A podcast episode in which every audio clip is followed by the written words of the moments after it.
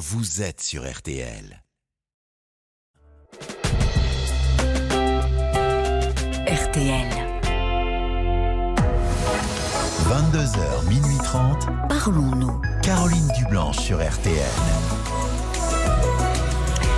Bonsoir Caroline Dublanche, heureuse de vous retrouver pour euh, Parlons-nous. De 22h à minuit et demi, l'antenne de RTL est à vous.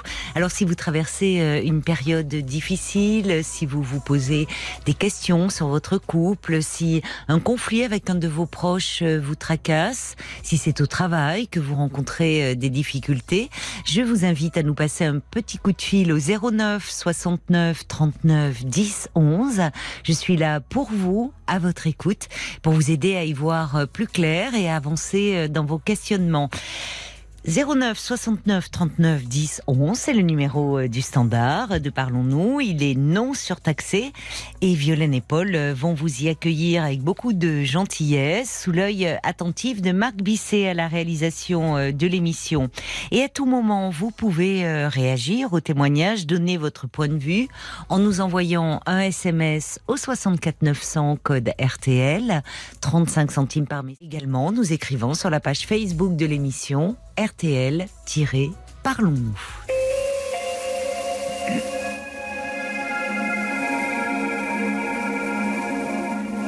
Bonsoir Audrey. Oui, bonsoir Caroline. Merci de m'accueillir sur, euh, sur l'antenne pour la première fois. Merci beaucoup. Ah, c'est la première fois que vous appelez. Merci euh, Audrey. Euh, très belle année à vous également. Tous nos voeux de bonheur, de santé. Merci beaucoup. Vous m'entendez bien Oui, très bien. Et vous C'est parfait. Ah, parfait. Bon, bah alors c'est parfait. On va pouvoir se parler alors tranquillement. vous voulez me parler d'une histoire de, de famille, d'un secret voilà. de famille? Voilà. En fait, euh, comme je l'ai dit à Paul euh, avant, euh, avant de vous avoir, oui. j'ai, je n'ai, je, je, comment dire, je n'ai pas, j'ai toujours su que mon père qui m'avait élevé n'était pas mon père. Je l'ai Oui. toujours su euh, depuis très jeune. Euh, et en fait, ma mère euh, n'a jamais voulu me dire vraiment les choses. Elle me disait tout le temps, quand j'essayais d'aborder le sujet, que je me trompais, que c'était pas vrai, pourquoi je disais ça. Enfin voilà, je la sentais très très très gênée à ce sujet. Donc en fait, ben je préférais me taire et rien dire. Et- Oui. Vous posiez des questions au départ. oui, parce qu'en fait, si vous voulez, euh, le point de départ vraiment du, du de tout, c'est quand euh, à 8 ans j'avais fait une bêtise à la maison oui. et ma mère qui était très colérique, comme je disais très maniaque et, et très avec beaucoup de toc, euh, m'a insultée en me traitant de bâtarde et elle m'a dit tu es une Mm. bâtarde et tu sauras un jour ce que ça veut dire. Va dans ta chambre, je ne veux plus te voir. Oh là là. Et on était au mois de juillet, il faisait chaud, je me rappelle, je jouais avec des copines dans le jardin. Oui. J'ai été euh, enfermée dans ma chambre, dans le noir, sans manger. Et avec ce mot, je me dis, mais pourquoi Mm. elle me traite de pain que je me disais même? Un mot que vous ne compreniez pas. Bah non, j'avais 8 Oui. ans, je me dis bâtarde, pour moi c'est du pain. Euh, pourquoi elle Oui. me traite de pain? Alors après, euh, je suis allée voir dans le dictionnaire le lendemain. Oui. Puis j'ai vu, bah, en fait, que, ah, qu'est-ce que ça voulait dire? J'ai dit, pourquoi elle me dit ça? Pourquoi elle dit ça? Hmm. Et de là, c'est parti. euh, voilà, de là, mon imagination est partie très débordante. Et comme je disais à Paul, dès que ma mère s'absentait, eh ben, je fouillais dans la maison, je fouillais, je Ah fouillais, oui. je, je fouillais, je fouillais, je fouillais. Et puis je suis tombée sur des choses parce qu'ils étaient vraiment pas très malins non plus, Oui. euh, avec des photos, des photos d'eux avec d'autres d'autres hommes ou d'autres femmes. Et je comprenais vraiment pas. Et Mais à ce euh, moment-là, votre mère vivait avec un monsieur euh, qui Bon, qu'elle vous oui. présentait comme étant votre père? Voilà. Alors, D'accord. à ce, mo- à ce moment-là, j'étais donc avec ce monsieur qui était, soi-disant, mon père, qui a toujours fait figure de père et qui, franchement, je, voilà, je, ça me posait même pas de problème. Il était soit- gentil avec vous. Il, euh, enfin, Il il, était- attentif à vous. Il. euh, Comme je disais à Paul, il était pas trop attentif à moi, comme il l'était pas à mon frère et à ma sœur. Il était D'accord. surtout à sa femme, qu'il aimait. Hmm. Ses enfants, je sais pas qu'est-ce qu'ils étaient venus faire là, mais bon, il était ni méchant ni pas méchant. Oui, mais il n'y avait pas de différence de traitement entre vous et votre frère et Ah, votre du sœur. tout, Oui. du tout, du tout. Il n'y avait jamais euh, de mots d'insulte, euh, jamais. Oui. C'est toujours ma mère qui, qui m'insultait, donc euh, c'est très, Oui, parce que là, euh, enfin, quand bien même, je ne sais pas la bêtise, mais c'était très disproportionné déjà la sanction, enfermé dans la chambre sans manger. Et non, bêt- la bêtise d'une enfant de 8 ans, c'est. Mais alors ce Bah, mot. si quand même, sort- enfin je disais si quand même, puisque c'était, j'avais fait tomber la machine à coudre, vous vous rendez compte? Voilà, D'accord. c'était la machine Ouais. à coudre. ouais. Mm. Ouais. Et elle avait fait des traces sur le lino. Bah oui. je rigole, enfin, mais bon. sur le moment, c'était pas drôle. hein. Franchement, euh, je me demandais qu'est-ce qui m'arrivait. Et puis, c'est vrai que comme je n'osais pas parler ni rien dire, enfin, j'étais vraiment, euh, j'étais avec mes, mes questionnements en fait, sans pouvoir en parler. Oui, C'est- oui. c'est- pour une enfant, c'est très très dur, Vos, très très dur. vos questionnements, euh, justement, ça avait commencé avant cet épisode-là euh? Non. Non, c'est à Non. partir de ce mot, en fait. Ce mot-là, le bâtard. ce mot. C'est ça. Ah oui, ce mot, je ne le supportais pas parce qu'après, Oui. du coup, comme elle l'avait pré- elle l'avait dit, et ben dès qu'il y avait une- quelque chose qui la contrariait, dès qu'elle était en colère contre moi, c'était Ah. toujours ce mot. C'était euh, bâtard euh, ou, Oh là là. ou mocheté. T'es grosse, t'es moche. Euh, Oh. T'arriveras à rien. Que des choses négatives, Oh là tout là. le temps négatives. Et je n'ai entendu que ça. Donc c'est vrai que de la part de ma mère, hein, j'entends, hein, de la part Oui. de ma mère. Après, lui, euh, quand il rentrait, comme il disait, il travaillait en déplacement, il n'était pas là. Il Oui. rentrait. Euh, je trouvais que ma mère n'avait pas le même comportement quand il était là que quand il n'était pas là. Oui, Elle faisait plus même. attention à ses paroles. euh, Même pas. Elle faisait plus attention à lui. Elle Ah. s'occupait plus de lui, puisqu'il était là sur deux, trois jours. Donc, il y avait Oui. lui. Oui. Et après, voilà, ça recommençait avec son train-train à la maison, puisque c'est vrai qu'on était trois quand même. Oui. Donc, euh, oui. il fallait bien s'occuper, s'occuper euh, de nous. Mais et puis, euh, j'ai entendu aussi une fois à 14 ans, quand j'étais chez mes grands-parents, que avec lesquels j'étais très très proche, Oui. ma grand-mère a dit à ma mère "Tu ne lui as pas encore dit."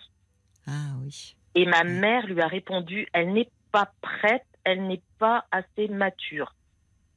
Je le savais déjà pourtant, hein, puisque j'avais déjà Oui, vous étiez prête fouillé. pour entendre le mot bâtard, mais pas pour entendre la vérité Voilà. sur euh, euh, votre histoire, euh, celle Mm. de. Mais je le savais, j'attendais que ça. En plus, je dis, elle va me le dire, elle va me le dire. Et Mais après, oui. quand on est rentré, quand on est rentré de la, de, de chez ma grand-mère dans la voiture, je me dis, est-ce que je, est-ce que je provoque, est-ce que je provoque pas, est-ce que je dis, est-ce que je dis Mm. pas.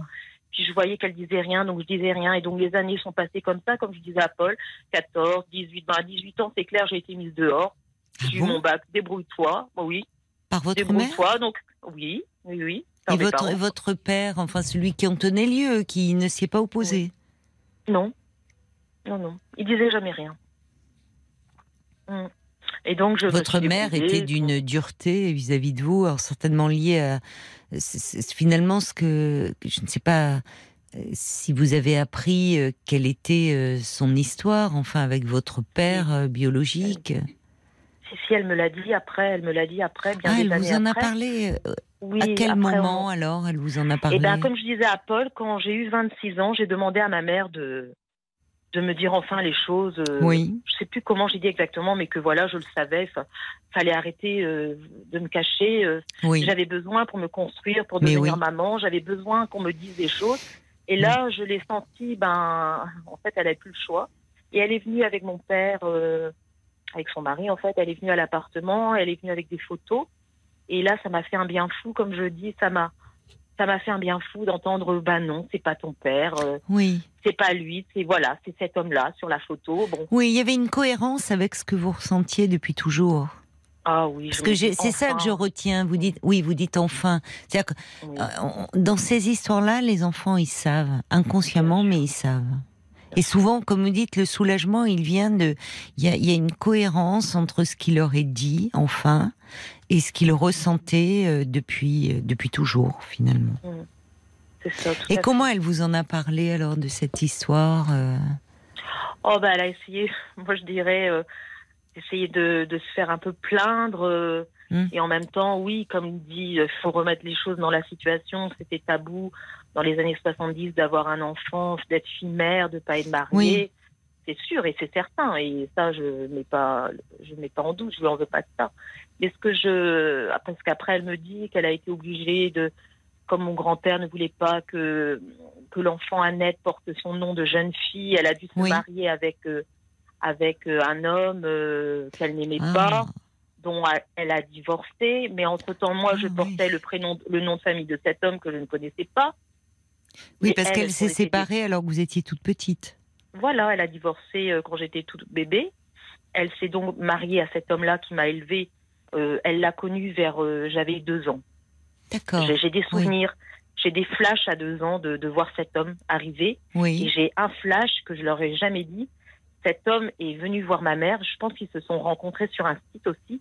Et il a même dit en me regardant, elle est aussi jolie que sa maman. Comme quoi, Oui, j'avais deux ans. hein. Je Oui. me rappelle. hein. Vous ressemblez beaucoup à votre mère, physiquement? Personnellement, non. Non.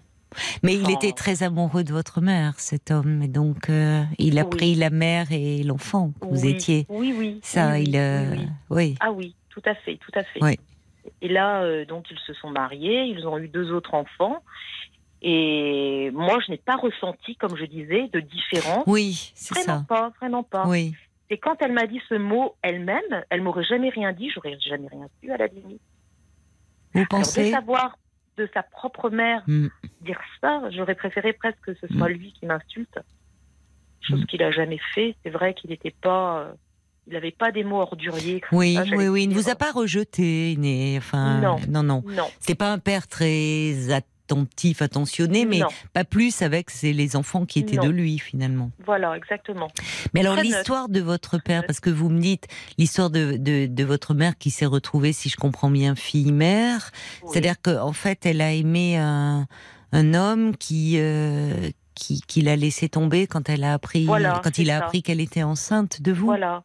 Elle sortait avec un homme euh, Oui. qui était militaire, Oui, qui était apparemment, euh, qui apparemment, euh, il était amoureux d'elle, oui. et elle est tombée enceinte et elle lui a dit, et lui il lui a dit très cash, ben soit tu avortes, soit je te quitte. Il a été cash, hein, il a été cash, il n'en voulait pas. Elle m'a toujours dit, hein, il n'en voulait pas.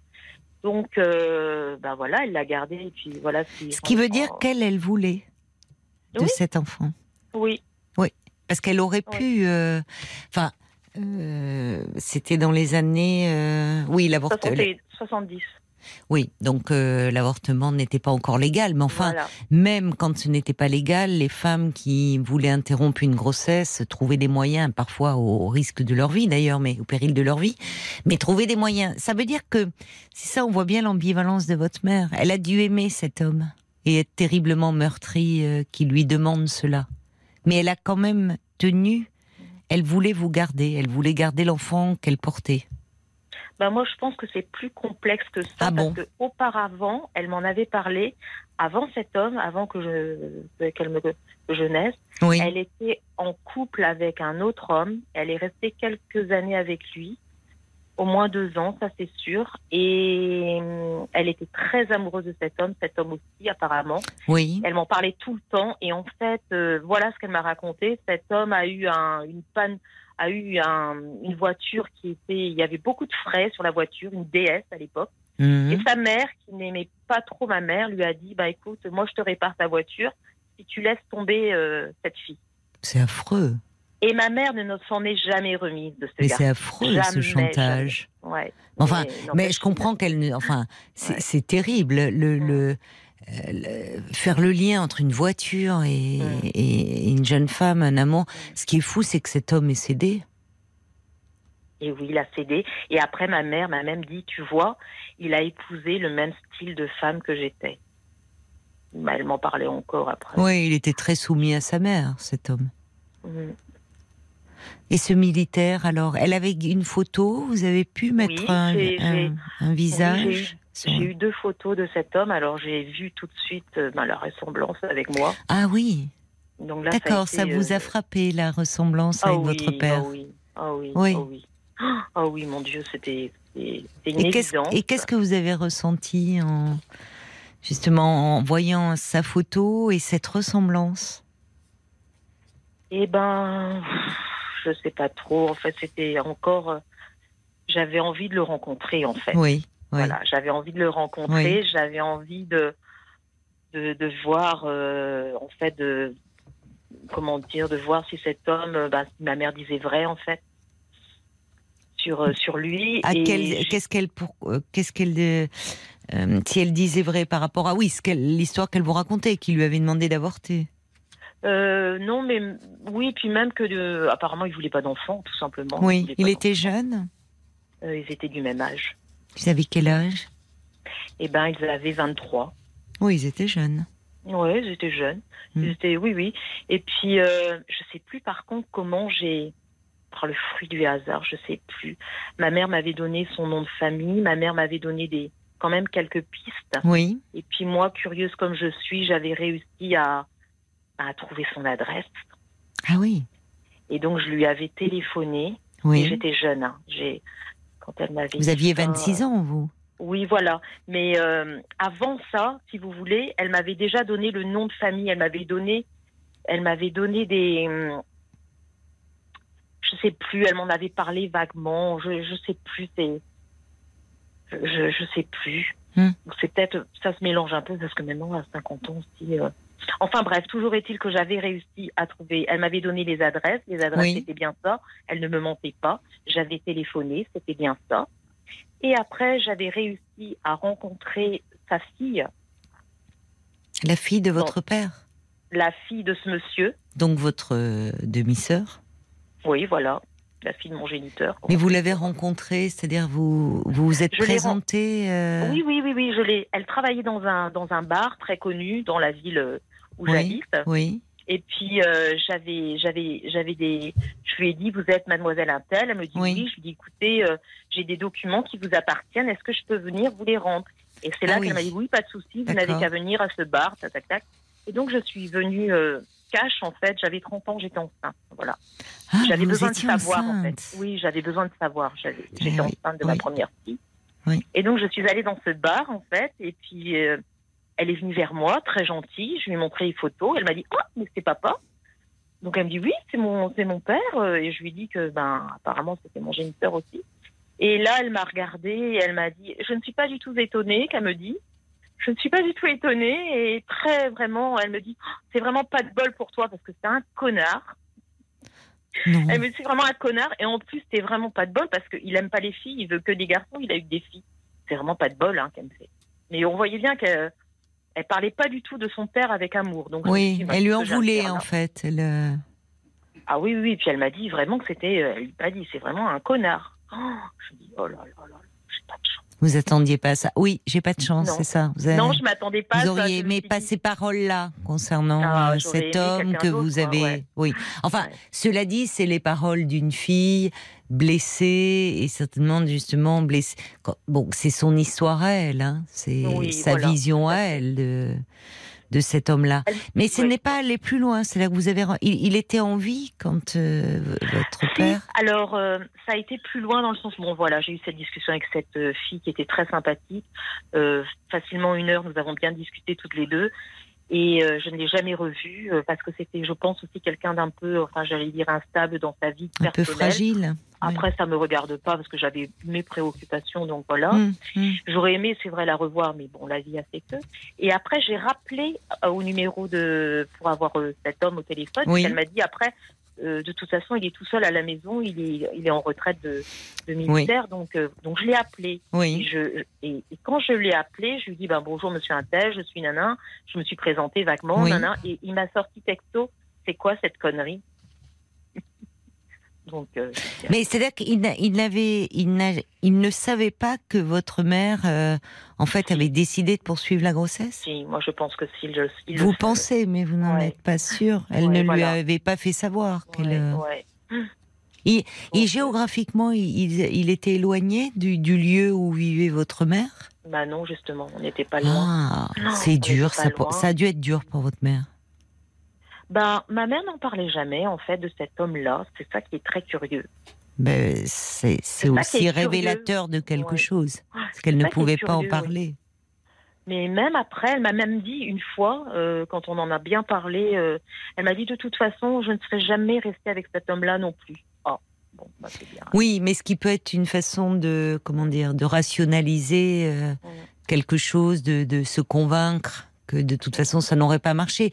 Mais quand on ne parle pas de quelque chose comme si euh, on voulait le rayer, l'effacer, c'est souvent parce que cet événement-là a été vécu euh, un peu dans la honte, enfin. Oui, c'est vrai, sans doute même. Vous ne oui. pensez pas, enfin, c'est Oui, souvent. si, c'est vrai, vous avez raison. Vous dites, voyez, elle était fille-mère, c'est le terme Oui, qu'on utilisait à l'époque. Euh, votre grand-père, euh, pour justement qu'elle ne reste pas une fille-mère, comme on disait, euh, lui demande en fait d'épouser le premier venu, Ah oui, qui a oui. accepté, enfin, d'endosser euh, Ah oui, ce rôle-là, pour que l'enfant porte un nom, qu'elle soit mariée. euh. C'est fou parce qu'on est dans la France des années 70. Voilà. C'est pas si vieux, mais c'est un, c'est une autre époque, quoi. C'est un autre Ouais. monde. Ah oui, oui, carrément. Mais ce que je n'aime, l'ambivalence de, cette de cette situation, si, c'est que donc ma mère m'explique tout ça. Oui. Et depuis que je suis petite, euh, je- j'ai passé tout mon temps chez mes grands-parents. Toute ma jeunesse, tout- tous mes souvenirs sont avec mes grands-parents. Ils étaient J'adore- tendres avec vous. J'adorais mes grands-parents, j'adorais mes grands-parents. Et quand elle me disait ça pour grand-père, justement, que si c'était lui, tu serais dans la cuvette, mais c'était me casser l'image que j'ai de mon grand-père, que j'adore et que j'adorerai toute ma vie. Ah, en parlant de votre grand-père, elle dit Voilà. ça. Ah oui, oui, oui. Pour Ah, que l'image, exprès- l'image voilà. est d'une, est, est- est Oui. trash, est Ah oui, violente. ah oui, ah oui, mais elle mâchait pas ses mots. Hein. peux vous dire, hein. Qu'est-ce que Ah oui, qu'est-ce que c'était cru et violent. Ah oui, oui, oui. Peut-être Ah parce qu'elle a entendu sur le moment elle-même des termes très crus et très violents. Mes Mais- grands-parents n'ont jamais dit de gros mots, n'ont jamais rien dit de. C'est au contraire. C'était tout le contraire de ce qu'elle était. Mais finalement. quand bien même, euh, c'est toujours parfois des femmes font le reproche après à leur conjoint d'avoir dit tu, tu ne voulais pas de cet enfant, tu me demandais d'avorter. Mais souvent c'est plus complexe que ça. C'est-à-dire qu'un homme, ou je pense à votre grand-père, peut dire à un moment euh, il faudrait avorter, mais il, il parle pas de l'enfant qui est là. Enfin, c'est- ne- l'enfant, il est encore très abstrait. Il est dans le ventre de la mère. Oui. C'est pas quelque chose de concret. Et ce qui ne veut pas dire que cet homme-là, et en l'occurrence votre grand-père d'ailleurs, vous a follement aimé. Dites-vous. Donc C'est- parce que parce que vous là voilà. vous aviez une réalité et il avait créé un lien avec vous. Oui, c'est votre figure paternelle. Ah votre oui, moi, mon grand-père, c'était toute ma vie. C'était. Mais c'était toute ma vie, oui. Vous là, étiez leur première petite fille. euh, J'étais pas leur première, j'étais leur troisième. Oui. Mais c'est vrai que j'ai passé, euh, comme je dis, toute mon enfance, euh, toutes mes vacances, tous mes étés, Oui. euh, tout le temps, tout le temps, tout le temps chez eux. Et c'est pour ça, euh, je les remercie d'ailleurs euh, de m'avoir donné tant, euh, tant d'amour, parce que les Oui. fondations, c'est avec eux que je les ai eus. Les piliers, c'était eux. oui. Et Oui. c'est surtout quand ils étaient plus là que je me suis rendu compte qu'ils étaient encore plus importants. Et c'est là qu'on se rend compte parce que moi, honnêtement, Oui. euh, comme je dis, euh, euh, bon, ma mère est décédée maintenant, ça fait plus de dix ans. Ma grand-mère, trois jours après, est décédée aussi. Je les ai perdues toutes les deux. Mais la plus grande perte, c'était ma grand-mère. C'est pas ma mère. Hein. Méchant à dire. Oui. Non, c'est pas méchant. Non, c'est pas c'est pas méchant, Audrey. C'est euh, c'est ce que vous ressentez parce Ah oui. que vous avez euh, été aimé d'un amour inconditionnel par vos Enfin, grands-parents. C'était un, voilà, c'était un échange, quoi. C'était vraiment, voilà, c'était, voilà, quand j'allais là-bas, je, je, j'avais pas, je, j'avais pas, je, voilà, je me posais pas euh, la question. Je faisais ce que je voulais, je faisais comme j'avais envie. Oui. J'étais jamais grondée, j'étais jamais insultée, Oui. j'étais jamais tapée. Je mangeais, ben je mangeais. J'avais pris un peu de poids, ben j'avais pris un peu de poids et peu importe, quoi. Oui, vous étiez aimé. euh, Oh là là, là. là où votre mère euh, euh, avait des paroles euh, dures, mais qui, paroles au fond qui étaient le, le reflet de, de sa blessure. Mais malheureusement, malheureusement, c'est c'est vous qui qui incarniez cela et qui en avez pris plein la figure. Voilà. Quand Mais elle oui. vous a révélé cette situation, est-ce que vous avez pu alors, vous dites au fond, vous avez ressenti un soulagement parce qu'enfin euh, vous saviez Oui. que vous aviez raison. Mais après quoi est-ce que vous avez pu dire à votre mère euh, à quel point ça, ça vous a fait mal dans votre enfance, les mots qu'elle utilisait? Euh, pas vraiment, mais par contre, quand elle était énervée, je lui disais exprès pour la provoquer, ben, vas-y, tu peux le dire, la bâtarde. Je disais Ah. ça. Donc là, elle restait euh, figée, Oui. quoi. Oui, oui, elle mesurait. euh, Non, parce qu'en fait, quand j'avais des échanges avec elle, c'était toujours elle la malheureuse, c'était toujours moi la méchante. D'accord, je comprends. C'était toujours moi, c'était ma faute à moi, c'était toujours moi. Alors que, comme je Oui. dis, mais moi, j'ai pas demandé à naître, j'ai pas demandé à avoir cette Oui, vie-là, Oui, j'ai pas demandé à avoir elle comme mère. oui, Et je traîne ça, euh, mais voilà quoi. Je trouvais injuste en fait. Et on dit pas ça à un enfant. non, je suis d'accord. Je- Bien sûr que non. Surtout quand on a envie, soi-disant son enfant, on, fait attention à ce qu'on dit, ou alors après on vient s'excuser et on dit, ben ma, ma, mes mots ont dépassé ce que je voulais dire, mais je, te prie de m'excuser. Parce que oui, elle, elle, a foutu ma vie en l'air hein, avec ses mots. euh, Ça, restera toute ma vie, quoi. Je peux même pas aller euh, me recueillir au cimetière, voyez. Je ne peux Parce qu'elle est décédée, votre Oui, mère ça fait aujourd'hui 10 ans maintenant, 11 ans. D'accord. Oui, Ça vous ne 11 pouvez ans. pas aller sur sa tombe. Non, je n'ai pas envie d'y aller. Hmm.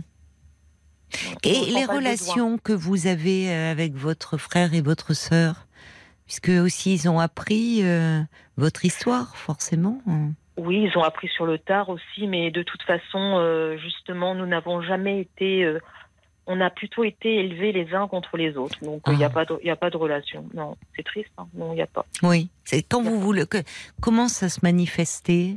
Vous dites être élevés les uns contre les autres, c'est qu'on vous comparait on commence dans Ben- l'éducation que, que vos que vos parents vous donnaient. C'est il y avait des comparaisons entre vous. Il y avait? Oui, enfin, si vous voulez, ben, le, le deuxième, c'était. J'avais un frère, et mon frère aussi avait a eu une éducation très, très compliquée. Pourtant, c'était ses, ses vrais parents, on va dire, hein, le père et la Mhm, mère. mhm. Et lui, euh, pareil, il a eu, euh, voilà, on- il a eu des mots très grossiers aussi. Ma mère le traitait de pédé, donc vous voyez, Ah ça me choque aussi hein, maintenant. Bah, Mais c'était tellement, ouais, ouais, Mais elle était d'une dureté, votre C'est qu'un pédé qu'elle lui disait, bon ben voilà, il prend ça. Oh là là. Et moi, j'ai Je vous entends ma- plus. Oui, il y a eu une petite coupure. ma petite sœur euh, qui était plus jeune, elle, par contre, euh, elle, elle avait toutes les louanges de ma mère. C'était son amour. Ah d'accord. Voilà. Oui. Mhm.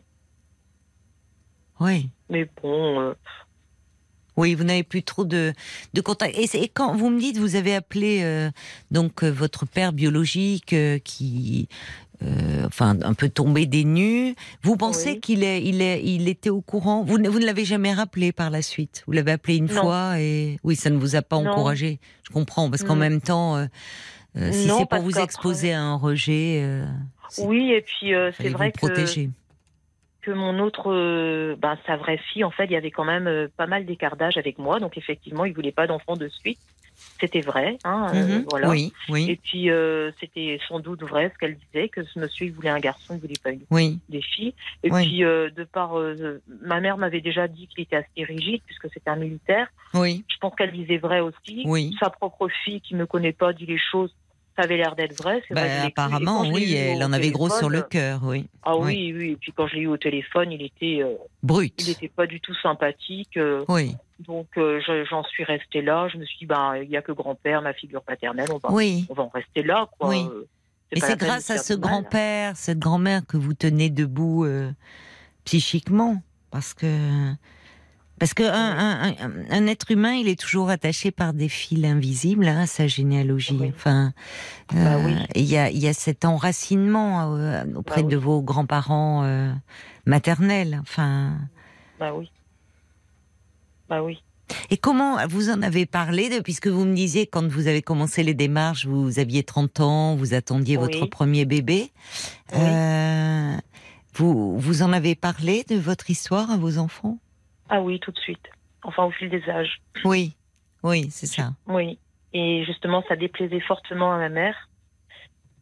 Ah et bon elle voyait pas l'intérêt de raconter tout ça. Et exprès, je faisais exprès de lui dire, ben si, moi j'ai dit ci, j'ai dit ça, j'ai dit ci, j'ai dit ça. Et ça l'énervait, je voyais, au plus haut point, parce qu'elle voulait en fait avoir la main mise un peu sur ma fille. Et je lui dis, non, non, on va pas refaire, on va pas reproduire, hein, on va rien faire du tout, on va casser Oui, tout et on va oui. dire les choses. Hein. Oui, Ce qui fait que voilà, mes filles savent mon histoire, elles se sentent Oui. pas concernées plus que ça. Et elles sont au moins. vous avez deux filles. Deux filles, oui. D'accord, oui. Mhm. Ah, Ça, montre, enfin, votre histoire, euh, à quel point euh, les, les mères ont quand même un, un pouvoir. euh, Les mères ont sur leurs enfants un pouvoir exorbitant, parce que ce Ouais. sont les seuls finalement à pouvoir leur dire, de façon en tout cas certaine, qui est le, leur géniteur. Bah oui, C'est et, et, et c'est pas rien parce que par la suite l'enfant porte le nom euh, du père. Enfin, Bah c'est Bah oui. c'est que on si s'inscrit voulez- dans une filiation. Enfin, après l'état civil, la société. sûr. Enfin, Bah, c'est pas rien. Et c'est vrai que euh, le fait de cacher à un enfant sa véritable identité, euh, euh, c'est lui faire violence parce que c'est c'est quand même une donnée déterminante dans la vie. Bah, bien sûr, oui. Parce qu'en fait, euh, ça me revient maintenant, euh, si vous voulez, à, à 25 ans, Oui, je suis tombée enceinte. oui, J'ai avorté. oui. Parce que pour moi, il était inconcevable euh, d'avoir un enfant euh, dans ma condition que j'étais à 25 ans. Je, je, je- voilà, je ne voulais pas revivre et re- refaire ce que j'avais vécu. Voilà, en fait, c'est ça. C'est pour ça que je ne voulais pas de cet enfant, donc j'ai avorté. Et j'ai eu le malheur de le dire à ma mère, et ma mère euh, voulait en fait que je fasse comme elle, c'est-à-dire que je le garde. Ah, ouais, elle est très Et ambivalente, votre mère. hein. Et oui, et Enfin, elle après, elle était a très ambivalente. Et après, elle a été racontée exprès à mes grands-parents que j'avais avorté. Enfin, que me... enfin, c'est personnel, quoi. Si on peut pas dire à sa mère, Oui. à qui on peut dire, quoi. Oui, mais elle était dans son histoire à elle. Oui, enfin, j'ai- quand j'avais 20, quand j'ai, oui, j'ai avorté à 25 ans, elle était déjà d'un certain âge, quand même. Enfin, Oui, mais elle était d'un certain âge, mais je pense qu'il y avait quelque chose d'elle qui était resté fixé à ce moment-là de sa vie. Ah oui, alors. Et je pense qu'en allant parler, bien sûr que pour vous, je comprends que ça vous ait fait violence, mais je Mhm. pense qu'à ce moment-là, elle n'a pas forcément fait contre vous. C'est elle, elle, Ah oui, elle leur adressait un message. ah oui d'accord. Je Ah pense. Vous voyez, Ah c'est-à-dire oui, que c'était, c'était la fille qui allait parler à ses parents. Ah oui, d'accord. C'était pas votre mère. C'était la Ah oui. fille qui allait dire à ses parents. Au fond, Ah oui. peut-être, je ne suis pas une mauvaise fille. Je ne suis pas. Ça peut arriver. euh, Enfin. Oui, ça fait du bien d'entendre cette version, tiens. Mais quand, de la même façon, quand euh, évidemment pour vous c'était très douloureux parce que euh, quand euh, votre mère euh, disait, vous me dites c'est elle qui devait être plainte, ça montre qu'il y avait quelque chose, une part d'elle qui était restée fixée à ce moment-là Ah oui, oui, c'est sûr. et que peut-être il faut dans le contexte, euh, c'était vraiment l'opprobre social, hein, les filles mères. Oui. Ah oui, oui, oui, ça, oui, oui. La société était, loin d'être tendre. hein. avec les filles mères et avec les bâtards, comme on les appelait à l'époque. C'est bien un Ah terme de l'époque. C'est un terme Ah que votre mère a dû entendre. Ah oui, oui, Et peut-être dire justement, il faut que tu te maries, sinon ton enfant sera un bâtard. Vous voyez, il y a le poids de la honte, Mm. de la culpabilité. dont terrible la honte, c'est quelque chose, euh, c'est poisseux, ça colle à la peau, on Oui, s'en défait, ça peut suivre toute une vie le sentiment de honte. C'est vrai. C'est vrai, c'est vrai. Heureusement, vous vous êtes extirpé de tout ça. Seul, d'ailleurs, si je me comprends bien, vous ne vous êtes pas fait accompagner psychologiquement. euh, quand vous dites, Ben- euh, j'en parle, à- j'en ai, vous en avez parlé à vos filles pour euh, justement sortir de ce, ne pas répéter. Oui, et puis bon, euh, j'en parlais à mes amis aussi, euh, voilà, à mes proches, mais après, non, je je ne me suis pas fait aider parce qu'en fait, euh, je trouve que je suis euh, par moments toujours aussi malheureuse qu'avant, en fait. C'est ça, j'allais vous demander. J'ai un mal-être, euh, Ah bon voilà, perpétuel.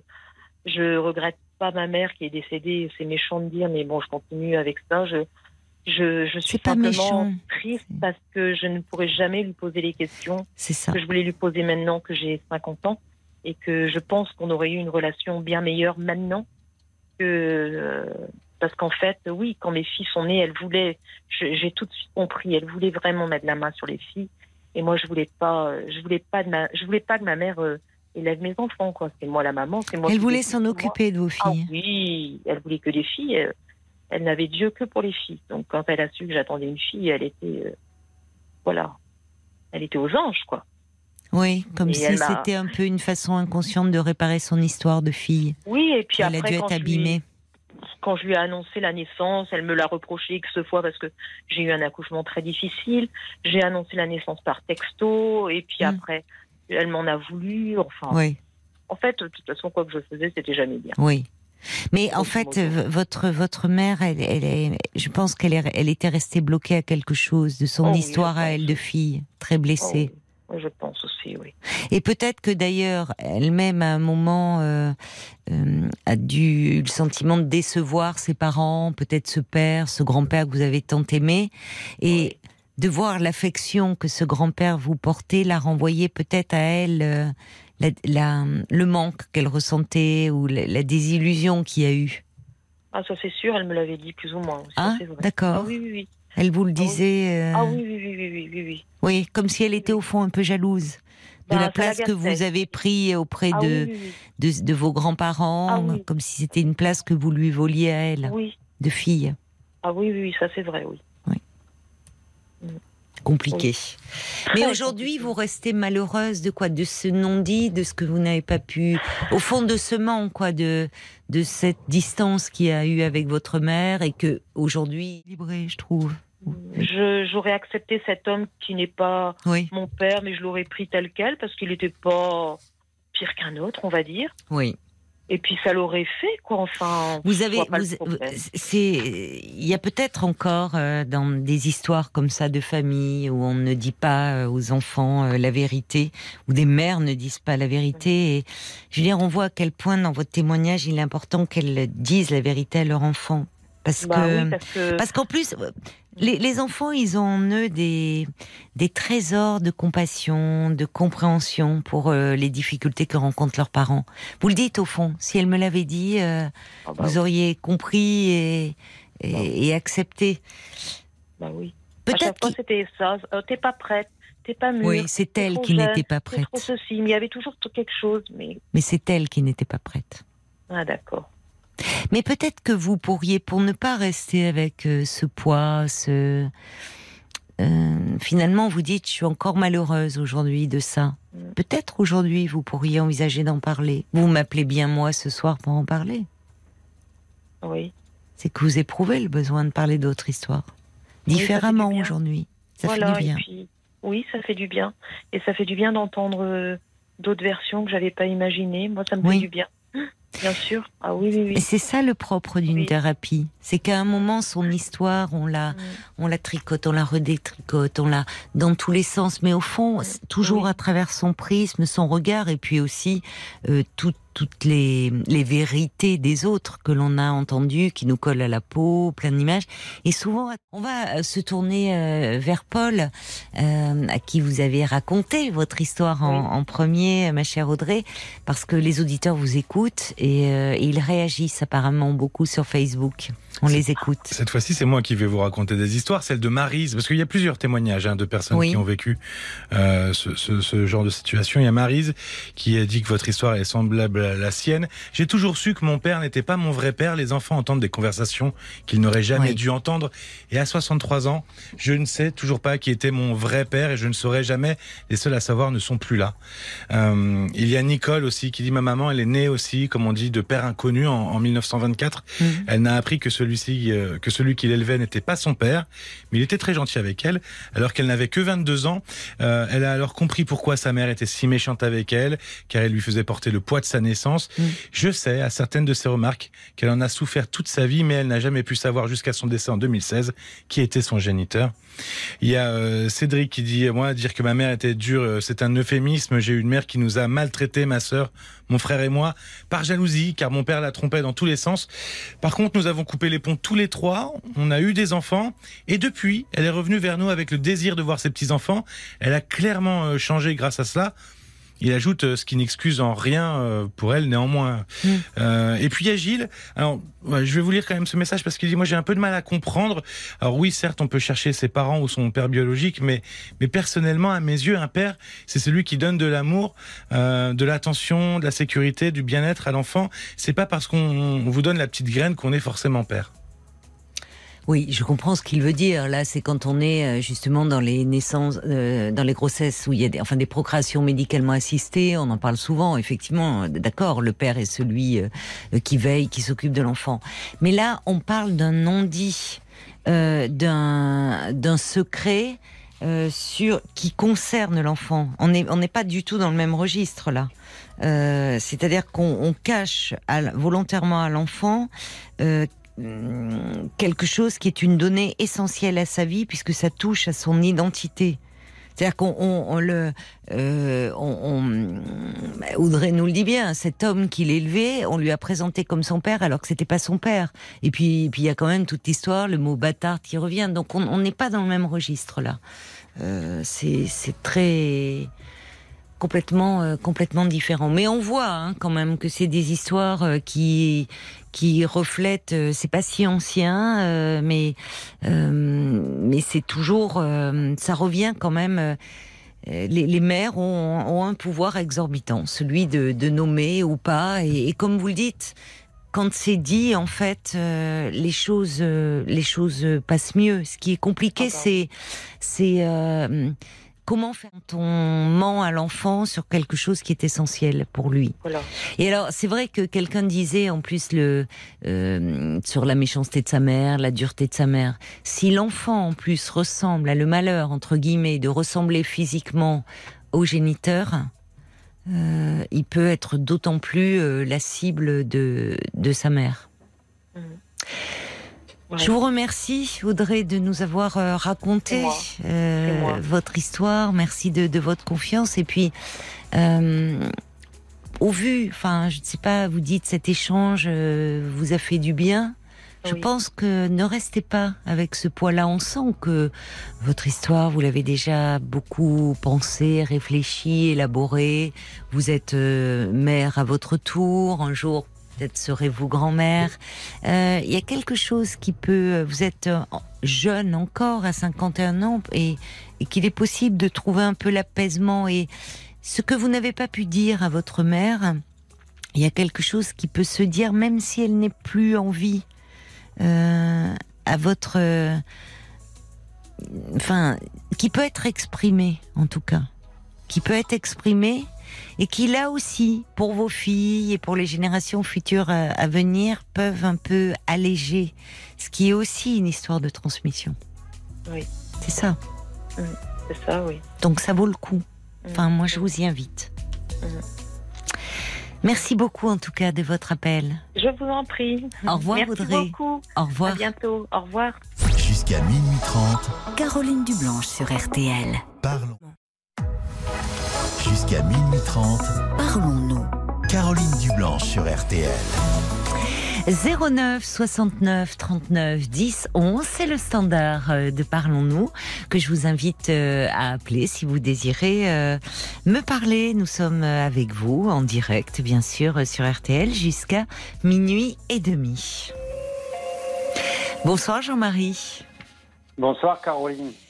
Ravi euh, de dialoguer avec vous, Jean-Marie. Ah, moi, aussi, ça fait très longtemps que j'avais envie de discuter avec vous parce que c'est vrai bah parce que oui, euh, je vous ai écouté sur d'autres quoi, sur une autre radio, je vous, Oui. ai écouté là et là, je pense que vous êtes de bons conseils et je suis complètement largué quoi. Parce que... Ah bon? Qu'est-ce qui vous arrive hein? Alors, euh, bah, le truc, c'est que c'est une histoire de fou. C'est une histoire Ah de bon? fou.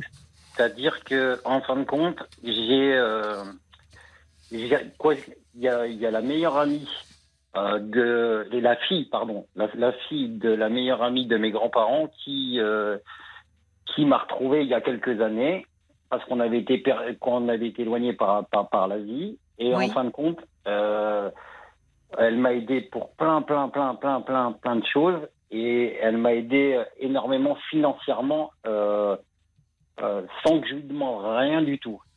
Et, oh, mais quand je vous dis euh, énormément, on est à des sommes euh, at- atteignant à peu près 90 000 euros, quoi, à peu près. Ah Oui, des sommes Et- importantes, effectivement. Ouais, tout à fait, tout à fait. Elle m'a acheté une voiture, euh, j'ai rien demandé. Elle Ah m'a, elle m'a acheté une voiture, j'ai rien demandé parce que la mienne avait 17 ans. Euh, elle m'a euh, mis une pompe à chaleur chez moi alors que j'avais rien demandé. Elle m'a mis un cumulus parce que euh, elle m'a aidé pour racheter la part de ma maison parce que j'étais en train de me séparer de ma compagne. Euh, et aujourd'hui, elle me réclame tout. Ah bon? Et aujourd'hui, elle me réclame tout. Euh, c'est-à-dire Ah, que Mais vous, eh, et quand elle vous donnait l'argent comme ça, enfin, elle, elle, elle, elle vous faisait signer des reconnaissances de dette ou pas du tout? Non, aucune. J'ai signé aucune reconnaissance de dette. Mais, mais, mais, c'est pas le fait. Moi, ce qui me détruit, Oui. c'est pas le fait. C'est ce retournement de situation. C'est Bah, en fin de compte, qu'est-ce qui vous détruit vous? Ce qui, ce qui me détruit, c'est qu'à la base, moi, je suis quelqu'un. Bah, j'ai perdu ma mère, j'avais 7 ans. Euh, j'ai- et euh, sa, sa maman était la meilleure amie de mes grands-parents. Et, et c'est quelqu'un qui, euh, je, veux, je veux dire, c'était comme, comme une deuxième maman. C'était Oui. comme une deuxième maman. Et en fin de compte, euh, Euh, elle- elle- en plus, elle, elle a perdu ses deux fils. Elle avait plus de fils. Et, Plus de euh, filles, elle avait des filles, elle. Non, des fils. Ah, des fils. fils. Elle avait ses deux fils sont décédés. Ouais. Et euh, bon, c'est quelqu'un qui avait un train de vie bien bien supérieur au mien. Moi, je suis un ouvrier, hein, voilà. Et euh, elle a fait des dépenses de fou euh, pour m'aider. Et Elle n'avait plus d'enfants, cette dame. non, elle a plus d'enfants. Oui, donc Elle a- au fond, elle disposait, elle avait des revenus conséquents, une Très vie conséquent, ouais. assez, enfin, assez aisée. Donc, euh, Et, et, et aujourd'hui, et aujourd'hui, elle me reproche tout.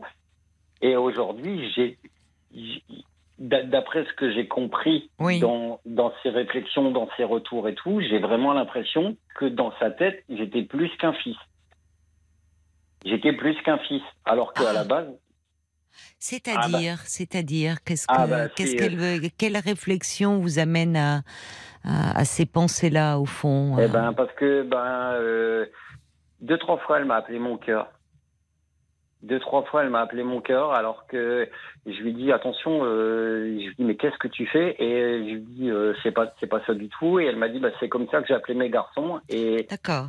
et, c'est- et, et c'est comme ça que je t'appelle. Et euh, là, il y a eu une grosse dispute il y a pas très longtemps. Et en fin de compte, euh, elle me dit bah t'as choisi ta famille, pas moi. Et je me dis alors que moi je l'avais inclus dans ma famille puisque pour moi c'était comme comme comme une maman. Oui. Et, et au- aujourd'hui, oui, j'ai bah, pas seulement peur du, du retour qu'on peut tout me réclamer au niveau financier, c'est que je me dis j'ai encore un deuxième deuil à faire quoi. Je me dis c'est un C'est truc ça. de fou. Oui, c'est ça. Quand vous dites ça me détruit, c'est c'est comme si vous perdiez votre mère une deuxième fois. Enfin, Bah, je me suis vraiment.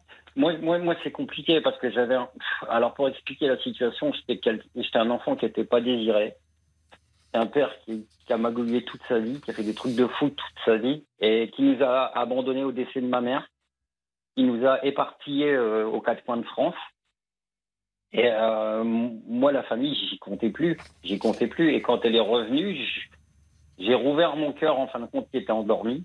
Et en fin de compte, euh, au, à la tendresse euh, maternelle. Et, je- et, quand je vois ça, ça me détruit. Quoi. Je me dis, c'est un truc de fou.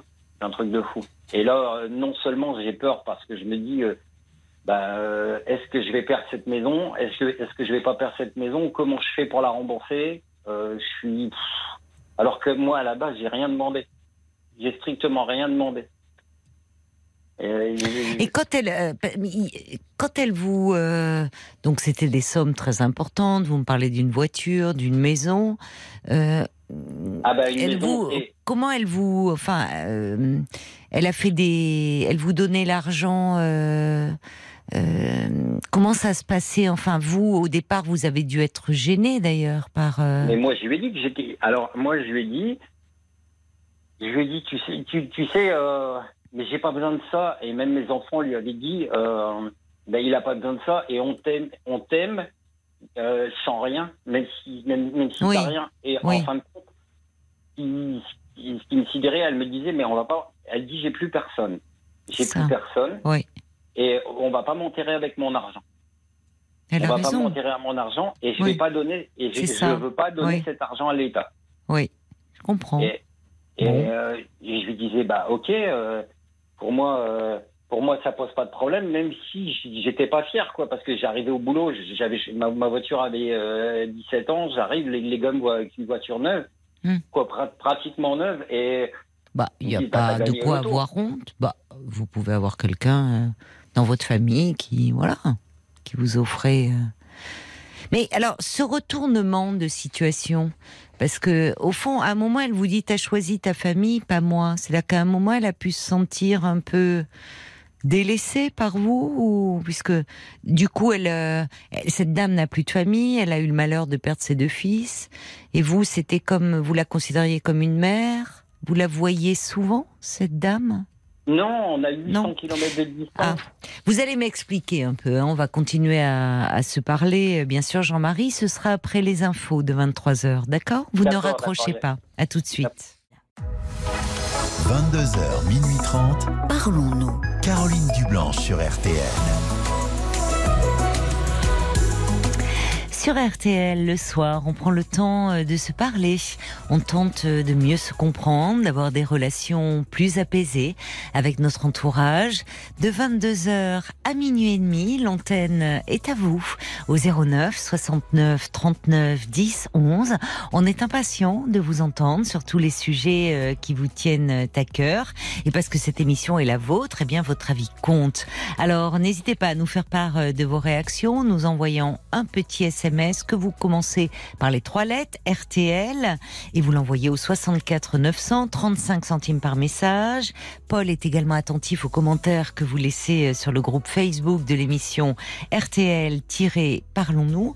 Et puis si vraiment euh, vous êtes euh, ému, touché par une histoire, par un témoignage et que vous souhaitez témoigner de votre soutien en direct à un auditeur ou une auditrice, ben, le plus simple, vous nous passez un petit coup de fil 09 69 39 10 10 11 et vous vous retrouvez avec nous euh, à l'antenne.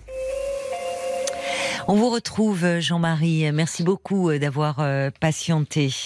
Ben, Alors en fait, euh, vous vous sentez un peu aujourd'hui détruit, c'est le mot que vous utilisez, parce que euh, il y, a, il y a quelques années, euh, une, euh, une amie euh, qui était la, la fille de la meilleure amie de vos, de vos grands-parents a repris contact avec vous, vous a recherché. D'ailleurs, je, je me demandais, elle avait perdu ses fils déjà à ce moment-là? Oui, elle avait perdu ses Ouais, fils. c'est pas Et anodin. Elle a, elle a perdu, elle a perdu ses fils. Et bon, alors il y a un, il y a un Alors, fils, il Oui. y a un fils qui apparemment qui est décédé d'une tumeur au cerveau. Mm. Et, et l'autre, apparemment, ce serait un homicide, mais euh, pas la certitude, d'après Oui. ce qu'elle me dit. Oui, donc c'est pas, c'est pas, hum, c'est c'est un moment de sa vie euh, où elle était dans dans une profonde détresse, où elle s'est mise en quête de, vous, de, vous rechercher. Et là, donc, elle vous a, euh, euh, elle vous a offert des sommes importantes d'argent sans que vous lui demandiez quoi que ce soit. Vous aviez une voiture qui avait 17 ans, elle vous achète une voiture neuve, elle vous achète une pompe à chaleur, elle vous donne de l'argent pour euh, vous ach- acheter votre maison. Et aujourd'hui, euh, elle vous demande de la rembourser et c'est une somme euh, extrêmement importante puisque c'est à hauteur de 80 000 euros. Donc, euh, vous, vous me dites, avant les infos, je vous demandais si vous vous voyez souvent, enfin comment expliquer ce revirement de situation, et vous me dites que vous vivez à 800 km l'un de l'autre. Oui, c'est ça. Elle, elle est, elle est euh, dans. Je, je vais pas donner la région. Non. que, bah, voilà, mais euh, elle, est- elle est euh, dans le midi et moi, je suis dans le nord. D'accord. Et alors, euh, comment euh, vous vous appeliez souvent à des, à des fêtes familiales? Vous avez des enfants, vous, euh, Jean-Marie? Oui. Oui. Oui. Est-ce que vous, elle était, enfin, pour vous, comme un membre de la famille, un peu comme une grand-mère de substitution, puisque vous dites que vous, vous la considériez comme une mère, ayant Moi, la, eu le la malheur, considère- la malchance de perdre la vôtre lorsque vous aviez 7 ans? Mo- moi, je la considérais vraiment comme ma mère, Oui, comme, comme oui. une mère de substitution. Oui. Et, et euh, pour moi, j'avais l'impression qu'elle était euh, accueillie comme. De toute façon, mes filles m'ont dit attention. Par contre, j'ai ma fille cadette qui m'a toujours dit fais attention aux sommes d'argent, machin et tout. Il y a des trucs sur lesquels elle n'était pas d'accord. Ah oui, votre dit fille cadette qui, d'accord, ça l'inquiétait. Bah, ça l'inquiétait. Ça l'inquiétait. Elle a quel âge, dit- votre fille? Elle a 24 ans, mais elle est. euh, Elle est pieds sur terre. Ah, mais elle a les pieds sur terre depuis très longtemps. On est ensemble, quoi. On est ensemble. Façon de parler, c'est-à-dire que j'ai divorcé. euh, elle avait 8 ans et demi et elle, elle m'a toujours protégé. Mais un Mhm. truc de fou, parce qu'elle sait que, bah, au niveau affectif, euh, je me, pour elle, je me faisais souvent avoir par la jante féminine, hein, malheureusement. Apparemment, apparemment, j'étais trop, trop gentil.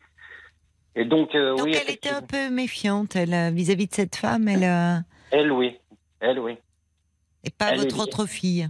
Non, mon Non. autre fille, bah, la, la, la, la preuve, c'est que par exemple, bah, elle s'est achetée euh, euh, av- avant de partir, elle avait euh, justement, elle avait sa chambre à la maison, donc elle avait, elle avait acheté son lit, elle avait acheté plein de choses Alors et tout. qui avait sa chambre à la maison? Votre, votre fille aînée? Ah non non non, pas ma Ah, fille la aînée. dame, la dame, La- enfin, dont oui. vous me parlez, il y Parce avait une les- chambre qui était pour elle dans la maison quand elle venait en vous voir. Oui, c'est ça. Elle avait sa chambre, elle avait acheté sa chambre à coucher, elle avait tout acheté. Oui. Et, et- et Ah, elle avait fin- acheté elle-même sa chambre à Ah, coucher. c'est elle, c'est pas. Mais moi, je m'attendais pas à ça. C'est-à-dire qu'en fin de compte, un matin, on, on- on sonne chez moi et on me dit, euh, euh, ben, je viens livrer la liste pour Madame Intel. Ouh. Oui, c'est un peu envahissant, intrusif. hein. Donc, elle vous euh, avait même pas prévenu.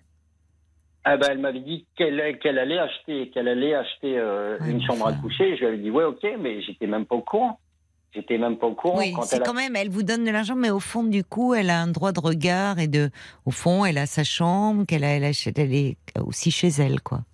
Ouais, c'est ça. Et puis bon, bah, elle a ramené, Oui. elle a ramené ça, elle a ramené de la vaisselle, elle a ramené du linge, elle a ramené, elle, elle a ramené euh, du foie gras, pff, une quantité astronomique, mais un truc de fou. euh. moi, je suis un À. Noël, là?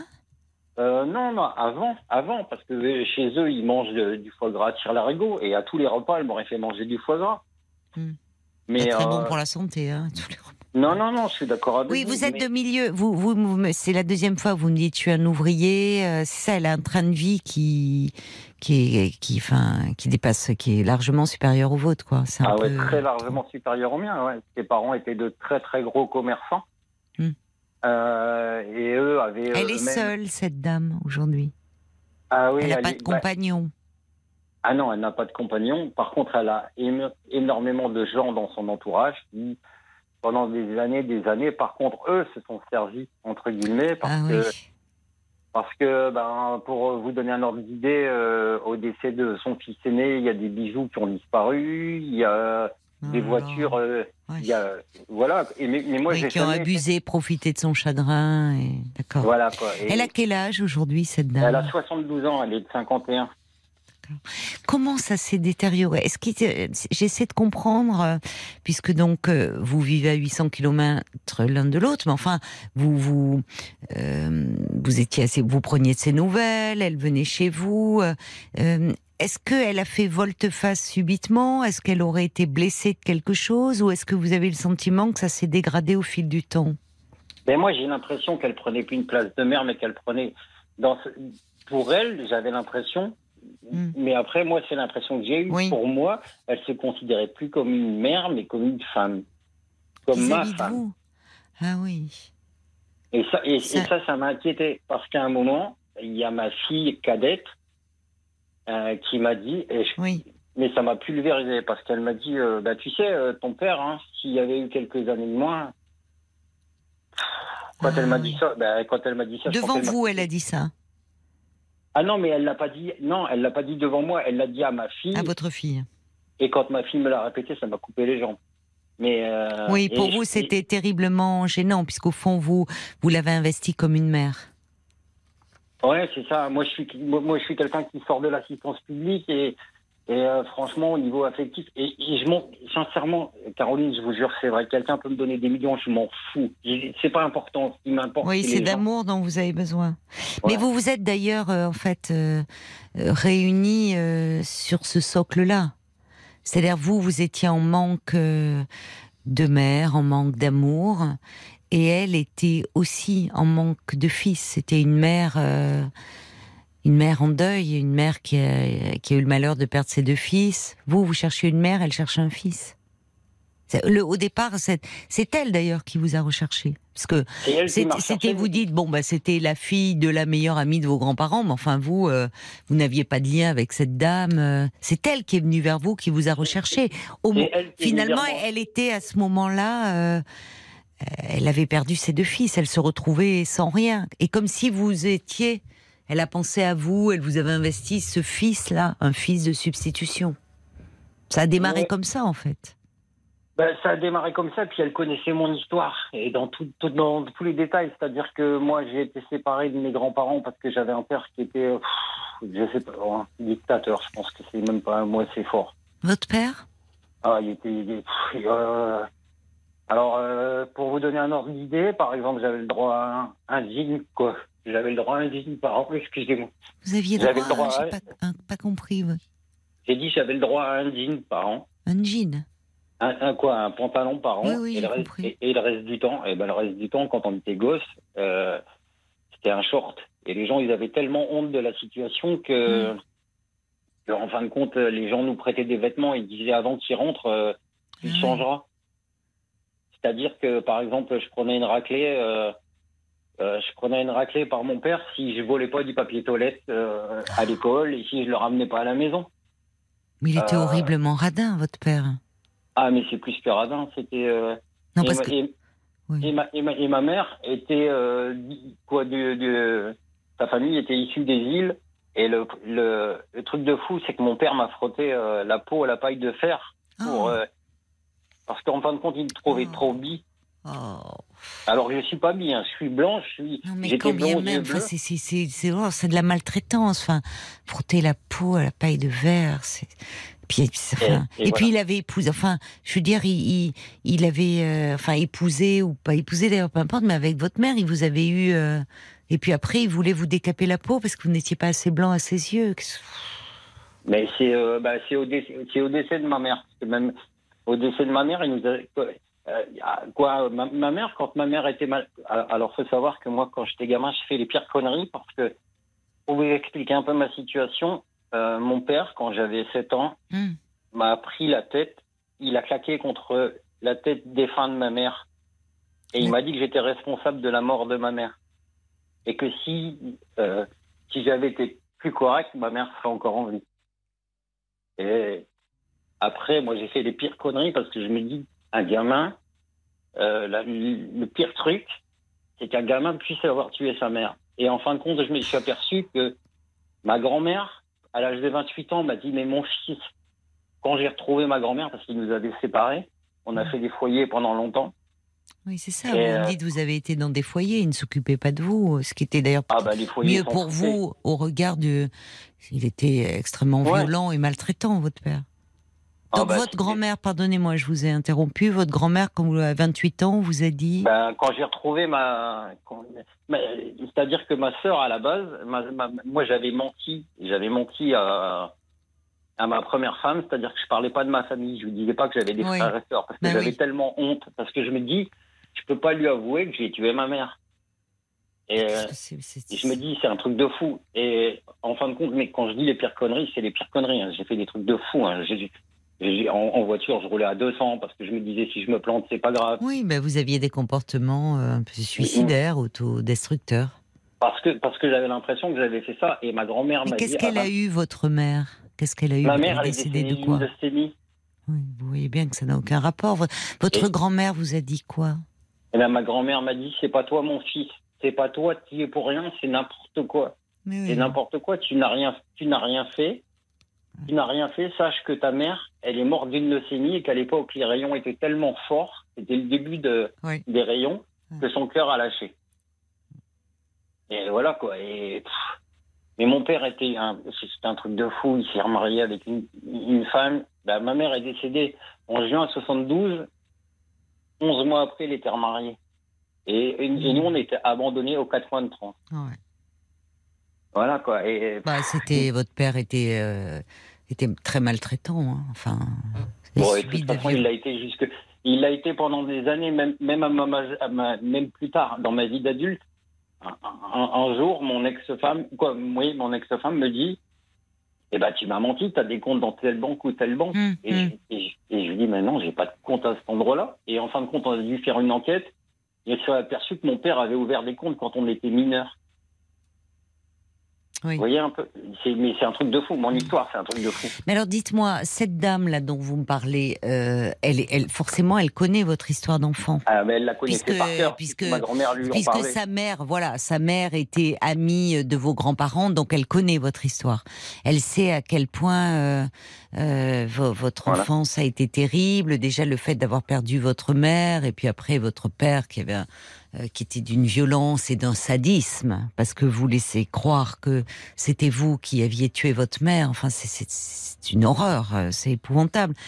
Donc, elle n'est pas sans savoir votre histoire. Elle vient. Je, suis en train de penser là. euh, évidemment, il y, a, un moment, il y a dû y avoir une, confusion et je comprends que pour vous, ça a été, euh, enfin, ça a créé un malaise terrible parce que vous, euh, vous aviez trouvé en elle une mère de substitution. Elle, elle avait trouvé en vous un fils. Elle était certainement sincère.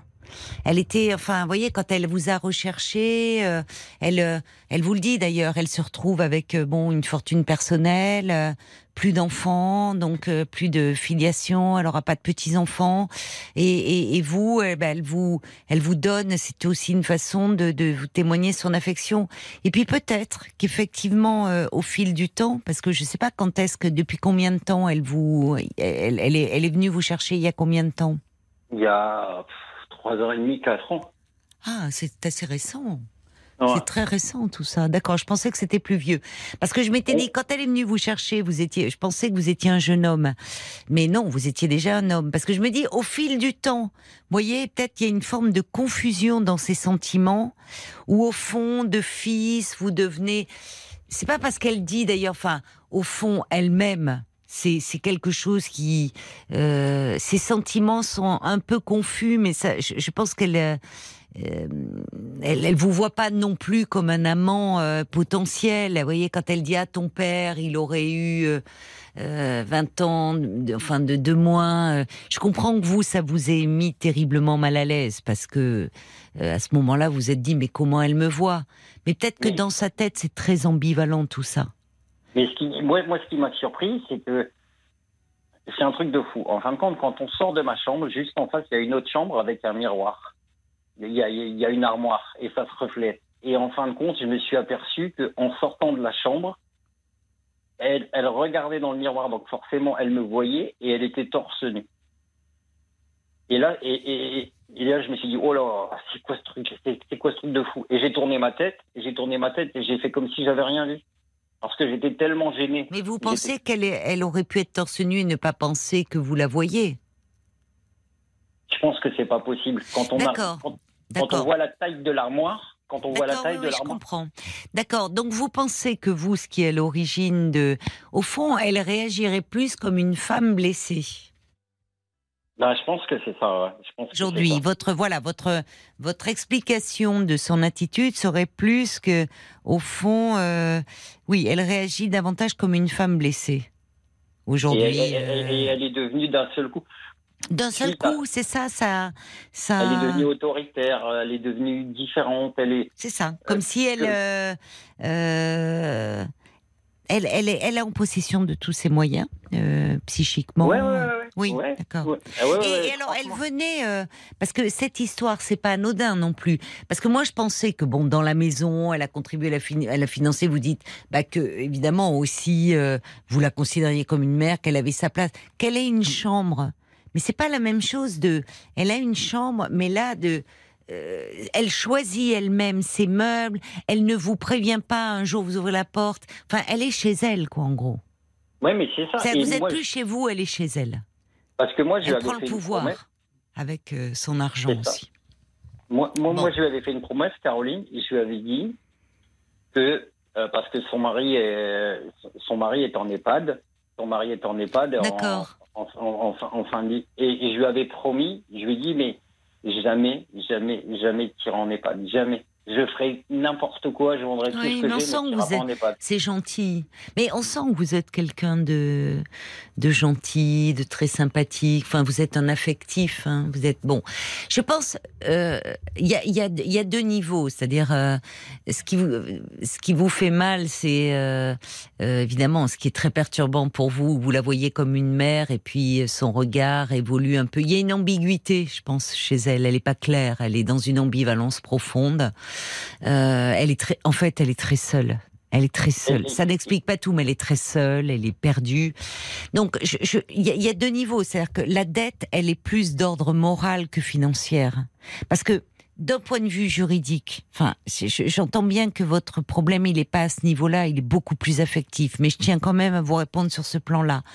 Au vu de ce que vous me dites, il n'y a jamais eu de, elle vous a, il y a, il y a- c'est- rien n'a été fait devant notaire.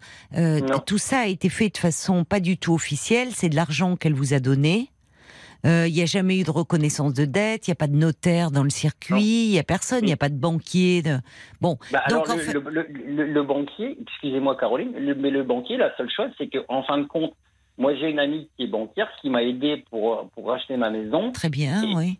Et, et- et en fin de compte, euh, moi, elle m'avait dit, pour t'aider à financer euh, les traites de la maison, ceci, Oui, cela, oui. on va, on va ouvrir un compte commun. Et euh, à la Avec base, on cette avait- dame. Avec, avec cette dame, parce qu'elle me dit, comme moi je suis à 800 km, quand il y a des frais pour la maison, ce sera beaucoup plus simple. Et, en, fin, en fin de compte, ce qu'elle a fait, euh, bah, de toute façon, ça n'a pas été compliqué parce qu'elle elle a mis 250 euros sur ce compte-là. Et Mm. après, euh, et moi, moi, j'ai pas accepté. J'ai pas accepté, donc elle a clôturé le compte. Elle a, D'accord. et, elle, et elle a agressé mon ami qui, qui, qui m'aidait pour le truc. Ah, ouais. Elle a dég- mais elle l'a dégagé complètement. Ouais. Elle l'a dégagé complètement. Elle s'en est prise à elle. Oui, elle est, elle est. Moi, je pense que cette dame, elle est, elle est assez un peu perdue, perturbée. Mais donc, su- sur un plan, euh, comment dire, euh, d'un point de vue juridique, dans les faits, euh, elle, elle, a pas, elle peut, enfin, elle peut pas vous réclamer cette. Enfin, ils sont au vu de ce que vous me dites. Moi, je suis pas juriste, hein, donc bon, je reste néanmoins prudente. Non, mais je Mais- pense, moi, ce que j'ai peur, c'est de l'abus de faiblesse, parce qu'on va me dire, vu son âge, j'ai pu profiter d'elle, alors que jamais, en aucun cas, j'ai fait ça. Et alors, le truc de fou, Caroline, il faudrait le prouver. Enfin, bon, euh, vous me dites. Non, mais je pense il y a deux niveaux. Il y a, il y a aussi le niveau moral et affectif. Et moi, je pense que euh, je ne sais pas comment c'est. Elle vous écrit, elle téléphone, elle euh, comment elle se Bah, manifeste. elle faisait. Alors, euh, alors non, elle, elle, elle- elle était souvent au téléphone et tout. Et là, ben, elle, a envoyé un SMS où elle a, elle a eu ma fille cadette au téléphone en disant qu'elle donnait la chambre à coucher à ma fille aînée. Et puis, euh, je me dis, bah, ma fille aînée, ça va être la, la dernière victime. Elle se prend la tête avec tout le monde. Et j'ai l'impression que Qui se prend la tête? Elle, elle se prend la, elle, s'est pris la tête avec mon amie banquière. Oui, mais vous voyez qu'elle va mal. Donc moi je pense qu'il faudrait enfin la façon dont je vois les choses. Je pense que cette dame elle est elle est mal. Alors, elle est elle est très seule. Elle est elle arrive, elle a 72 ans, elle arrive, elle voit bon voilà qu'elle vieillit que elle a perdu ses deux fils de façon tragique. Son mari est en EHPAD. Elle se voit terriblement seule. À un moment, peut-être qu'elle a, elle a pu un peu fantasmer. C'est-à-dire, euh, ça doit être mêlé. Vous, elle, elle a eu certainement des sentiments comme si vous alliez être un fils de substitution. Et puis, puis à un moment, elle a pu un peu fantasmer. Enfin, elle est, vous voyez, elle navigue entre plusieurs niveaux. Elle est un peu perdue. Je pense qu'il faudrait lui faire une lettre gentille pour apaiser un peu les choses. Enfin, Ah, justement, même pour pas. Pourquoi c'est pas possible? possible parce qu'elle elle ne veut attention parce qu'elle elle, elle est elle a attention. Elle a euh, elle a euh, quand elle a quelque chose contre quelqu'un elle a vraiment le fond méchant. Et je m'en suis aperçu parce que en fin de compte elle avait dépanné une amie. Elle avait dépanné une amie euh, pareil euh, sans sans qu'on lui demande rien. Et elle a attaqué cette amie. Elle a attaqué Et de cette quelle amie pour- façon? Ah bah elle a attaqué cette amie, elle a fait intervenir des avocats qui l'ont réclamé euh, l'argent qu'elle avait versé, alors que elle, elle lui avait dit mais euh, euh, sais Donc pas vous voyez, c'est pas seulement avec vous. Elle a un Ah problème. non non, c'est pas pas seulement avec moi. Elle est très seule et elle est très, elle est très elle- seule et elle devient très un peu paranoïaque peut-être. Ah non peu. mais là elle est complètement pardon complètement. Oui, alors moi je tenterai quand même le coup.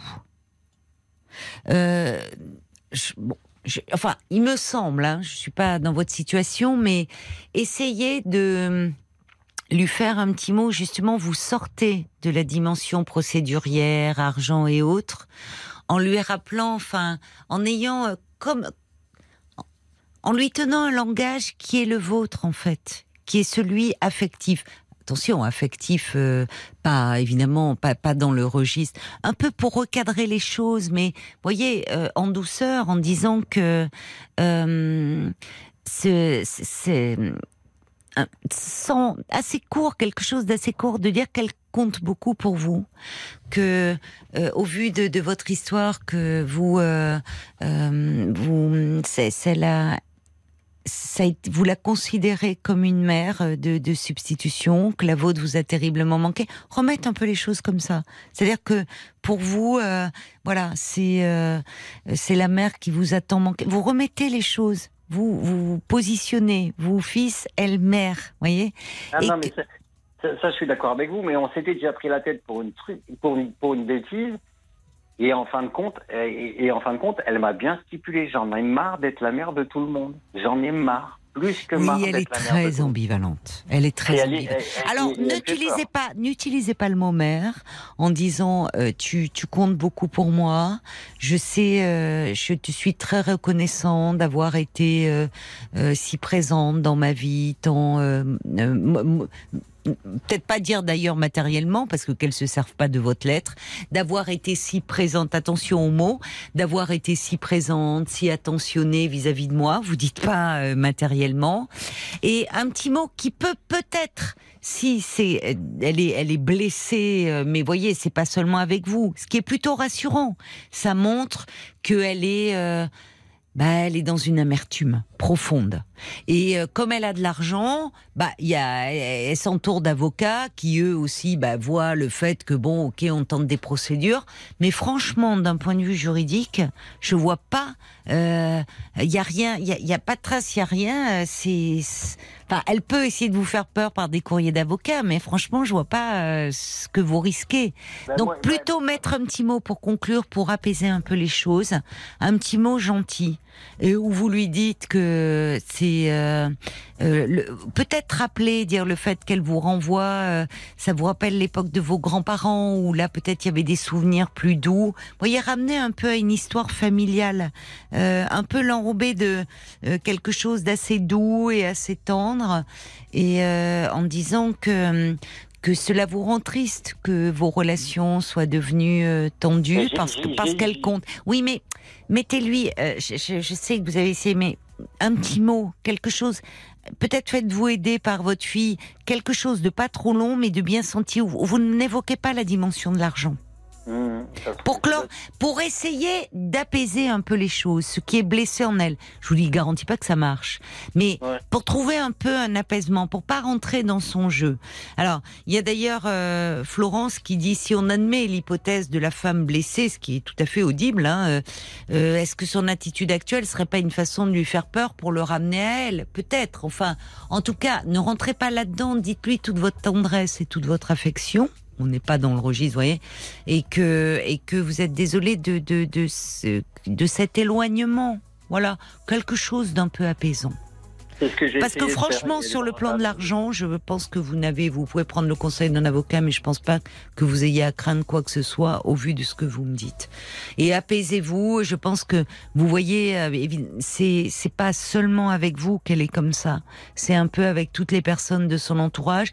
Peut-être parce qu'il y a des gens qui ont profité effectivement de sa solitude, de sa détresse, et qu'aujourd'hui c'est une dame qui est vieillie, qui vieillit et qui est dans une profonde amertume vis-à-vis de la vie parce que la vie n'a pas été tendre avec elle et qu'au fond n'en faites pas trop une affaire personnelle. Ah non, mais moi, je- Voilà. ce qui, ce qui me- par exemple, c'est des trucs de fou quand je vois de la Ouais. façon dont, dont elle parle aux gens. Ouais. Reste les gens, mais constamment, constamment. Elle les agresse, c'est ça. Ouais. C'est, euh, mais vous Oui, mais voyez, écoutez, euh, vous, vous voyez, Jean-Marie, que euh, bon, euh, vous, il faut, il y a ça. C'est, vous voyez que c'est pas seulement contre vous, que c'est une dame qui ne va pas bien et qui est dans une très grande euh, frustration, très grande amertume et qui est blessée, pas seulement par rapport à vous.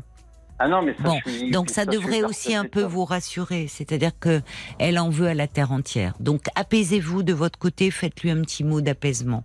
Ce serait mon conseil. Bon courage, Jean-Marie. Merci beaucoup, Caroline, et merci à toute votre équipe et, et euh, tous mes voeux à tous les auditeurs. Bah également, en souhaitant que cette situation s'arrange pour vous. Au revoir. Jusqu'à minuit 30, Caroline Dublanche sur RTL. parlons. 22h, minuit 30, Parlons-nous. Caroline Dublanche sur RTL. Bonsoir Bruno. Bonsoir Caroline, bonsoir à toute l'équipe, bonsoir aux auditeurs. Ravi de, de dialoguer avec vous. Vous voulez me parler euh, de, de votre épouse, je crois. Tout à fait. Mm. Oui, j'ai 40 ans de vie commune avec Oui. ma femme Oui, nous- et nous avons 20 ans d'écart. d'accord, C'est- C'est-à-dire que moi j'ai 59 ans et elle a- vient d'en avoir 80. d'accord. Et elle a la maladie d'Alzheimer. Ah, d'accord. De qui lui a été diagnostiqué de- récemment? Euh, il y a deux ans. Il y a un peu plus de deux ans, Oui. mais moi j'avais des doutes avant, il y avait des signes, et moi je me suis arrêté de travailler pour elle. euh, J'avais la possibilité, je travaillais euh, en intérim, Oui. et je me suis arrêté de travailler pour elle il y a deux ans.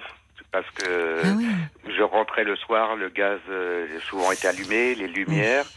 Donc je m'inquiétais beaucoup, je partais avec euh, la peur au ventre. Oui, oui. Et je me suis dit, un soir, je vais rentrer, je vais la trouver, ça va être une catastrophe. Donc, euh, j'ai décidé de m'arrêter de travailler. J'avais la chance d'avoir fait une rupture conventionnelle, avoir des droits au chômage, Oui. ce qui, ce qui fait que j'ai pu m'arrêter. Et ça a été deux années euh, un peu compliquées, mais au moins j'ai profité d'elle, des moments. euh, euh, voilà, et comme elle me disait, T'es une je suis une charge pour toi. Je disais, mais mon amour, j'ai la chance de pouvoir être avec toi. Tu n'es pas une charge. Au contraire, j'ai la chance Ah, de il y pouvoir a être des avec toi. moments, elle a, oui, elle retrouvait. euh, Oui, ah, au début, au début. oui, oui. Hein, mais bon, il y avait des signes avant-coureurs.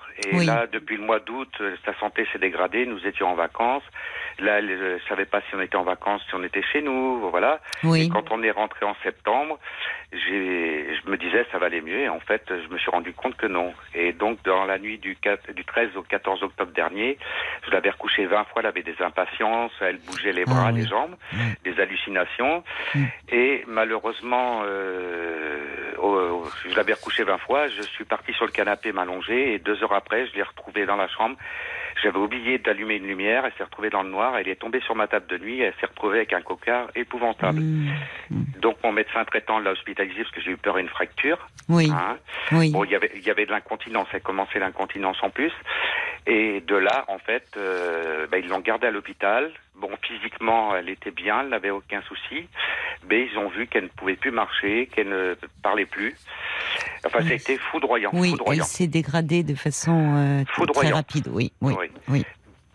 Bah, du jour au lendemain, je me suis retrouvé tout seul, donc c'est très très dur. Mm. Et là, au jour d'aujourd'hui, euh, enfin depuis presque trois mois maintenant, Oui, euh, même quand elle était à l'hôpital, je- j'allais la nourrir. Enfin, je- j'étais avec elle et je lui donnais à Oui. manger tous les soirs parce que j'avais peur que son état se dégrade et Oui. qu'il n'ait pas le temps de s'en occuper.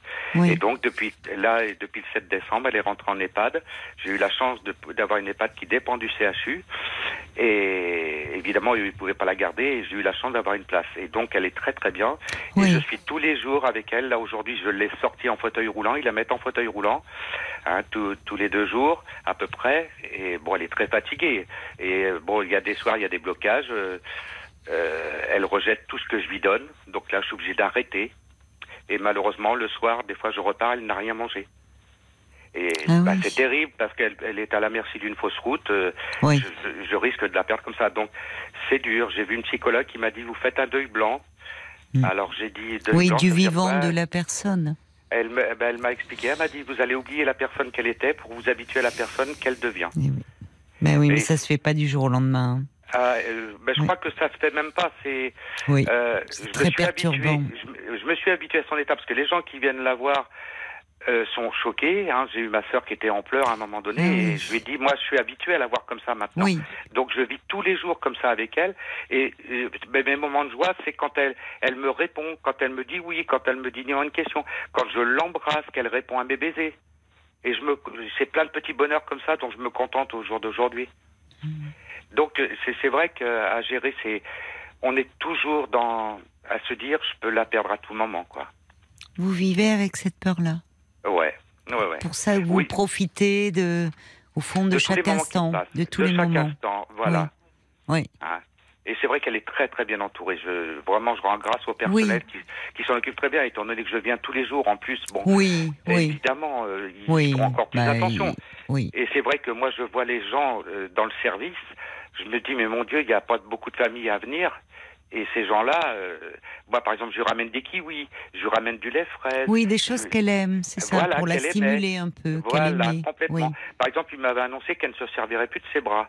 Et moi, je lui donnais toujours une, la timbale, on appelle ça un canard, vous savez, où on met au lait Oui. pour pouvoir boire. Oui, Et maintenant, elle demande, elle apprendre, je lui mettais dans la main et je lui soulevais son bras. Et elle a retrouvé ce mouvement et mange Ah, des petits ouais. gâteaux toute seule. Mais si vous saviez comme c'est magnifique de, de vivre ça, parce que, ce qui est magnifique, c'est de vous entendre euh, nous parler d'elle avec tant d'amour. Hein. ah, mais c'est, vous voyez, on a 40 ans de différence, c'est comme j'expliquais, 40 ou 20 ans? On a 40 ans de différence. 40 Ah. ans. Euh, pardon, 20, 20 ans, excusez-moi. On a 40 ans de vie commune Oui, et euh, 20 ans d'écart. oui, Hein. oui. Mais c'est vrai que j'ai la chance de pouvoir m'en occuper. Hein. Et euh, mais quand on se retrouve dans une situation comme ça, alors les gens autour, euh, euh, me disent, euh, enfin j'ai une personne qui m'a dit, euh, parce que je lui dis c'est très dur le soir quand je rentre de voir ses petites affaires et tout ça, Mm. et il m'a dit elle est plus à plaindre que toi. Ah j'ai dit ah bon, j'ai dit bon je, en fait Euh, les je- gens, en plus, je, je, je suis pas d'accord. Enfin, les gens ne trouvent pas que nous on souffre en tant qu'aidants. mais bien sûr que si. Et en fait c'est pour Si, ça que et je, je, fais- trouve qu'en plus, par moment, dans cette maladie, heureusement, il y a des, il y a quelque chose qui est un peu émoussé, qui peut être un peu émoussé au niveau de l'affectivité, au niveau de la conscience, de, de son état. Il peut y avoir des moments, un moment de lucidité, mais là où vous, vous êtes pleinement conscient de tout. Comme vous dites, Bah, vous rentrez voilà. chez vous. Enfin, c'est très dur d'abord de passer du, du statut d'aimant à celui d'aidant, même si vous le faites avec euh, immensément d'amour. Mais Ah euh, c'est ça, il y a ce deuil à faire de la femme que vous avez aimée, telle qu'elle était, sa personnalité. Là, il faut vous habituer à ce qu'elle est aujourd'hui et, et quelqu'un d'autre. Enfin, Ben, même s'il y a ce lien dit. qui vous réunit, mais elle est complètement diminuée, c'est ça Mais qui est oui. terrible. Elle Et ne parle plus aujourd'hui. Très peu. Là, par exemple, vous voyez, euh, j'essaye de la stimuler. Là, je lui ai dit euh, comment je m'appelle? Essaye de trouver mon prénom. Bon, elle me regardait d'un air désespéré. Et je lui ai dit si je te dis Bruno, est-ce que c'est ça? Tu me réponds oui ou non avec la tête. Oui. Et elle m'a fait oui avec la tête. Oui. Bah, vous voyez, j'étais heureux. Oui. Ça veut dire qu'elle me reconnaît, qu'elle est, Oui. il y a quand même. Oui, oui, oui, oui, a- tout à fait. Elle ne pouvait pas forcément euh, me mettre le, le vous répondre et on voyait que ça l'a plongée un peu dans le désarroi, mais elle, euh, oui, ouais. elle s'est. Mais en fait, euh, mais les aidants, c'est vrai que, en fait, c'est pour ça que j'appelle un petit peu parce que Oui, les aidants, euh, le gouvernement, enfin, donc je veux dire, il n'y a pas de prise en charge, il n'y a pas de considération, c'est- c'est c'est fou. Et là, on considère que l'aidant part souvent euh, avant l'aider. Et c'est ce qui est terrible aujourd'hui. cela arrive, c'est vrai, parce que les aidants euh, familiaux euh, sont dans un tel état d'épuisement euh, physique et psychologique que cela peut arriver. Et je trouve, enfin, il y a eu cette chute. Bon, et la, décision du médecin de l'hospitaliser pour faire un bilan, qui au fond vous a évité entre guillemets d'avoir à prendre cette décision, parce que be- beaucoup d'aidants vont au bout de l'épuisement, parce que justement le placement euh, leur déchire le cœur. Ils ont le sentiment d'abandonner leur conjoint ou leurs parents. ou- Mais vous avez complètement raison, parce que moi j'avais réservé cinq maisons de retraite depuis un an, en prévision. Oui. Ils me l'ont tous refusé. Ah bon? Ah bah oui, parce qu'elle était trop lourdement handicapée. Elle était en GIR 2. Ah, et là maintenant elle est en GIR 1. Hein, je ne sais pas si vous connaissez Non. le GIR, c'est le degré d'handicap. D'accord. Et ça Ah. va, un, c'est le plus haut niveau? C'est le plus haut niveau. D'accord. Hein. Mm. Maintenant, il est en GIR 1, puisque là, je suis obligé d'en... J'en ai demandé un au médecin, justement, de la maison de retraite. J'en ai besoin pour un dossier. Elle m'a dit, elle est en- je la considère en GIR 1. Bah oui, elle Mm. ne se sert plus, elle mange plus toute seule, elle Mm. ne marche plus. Hein.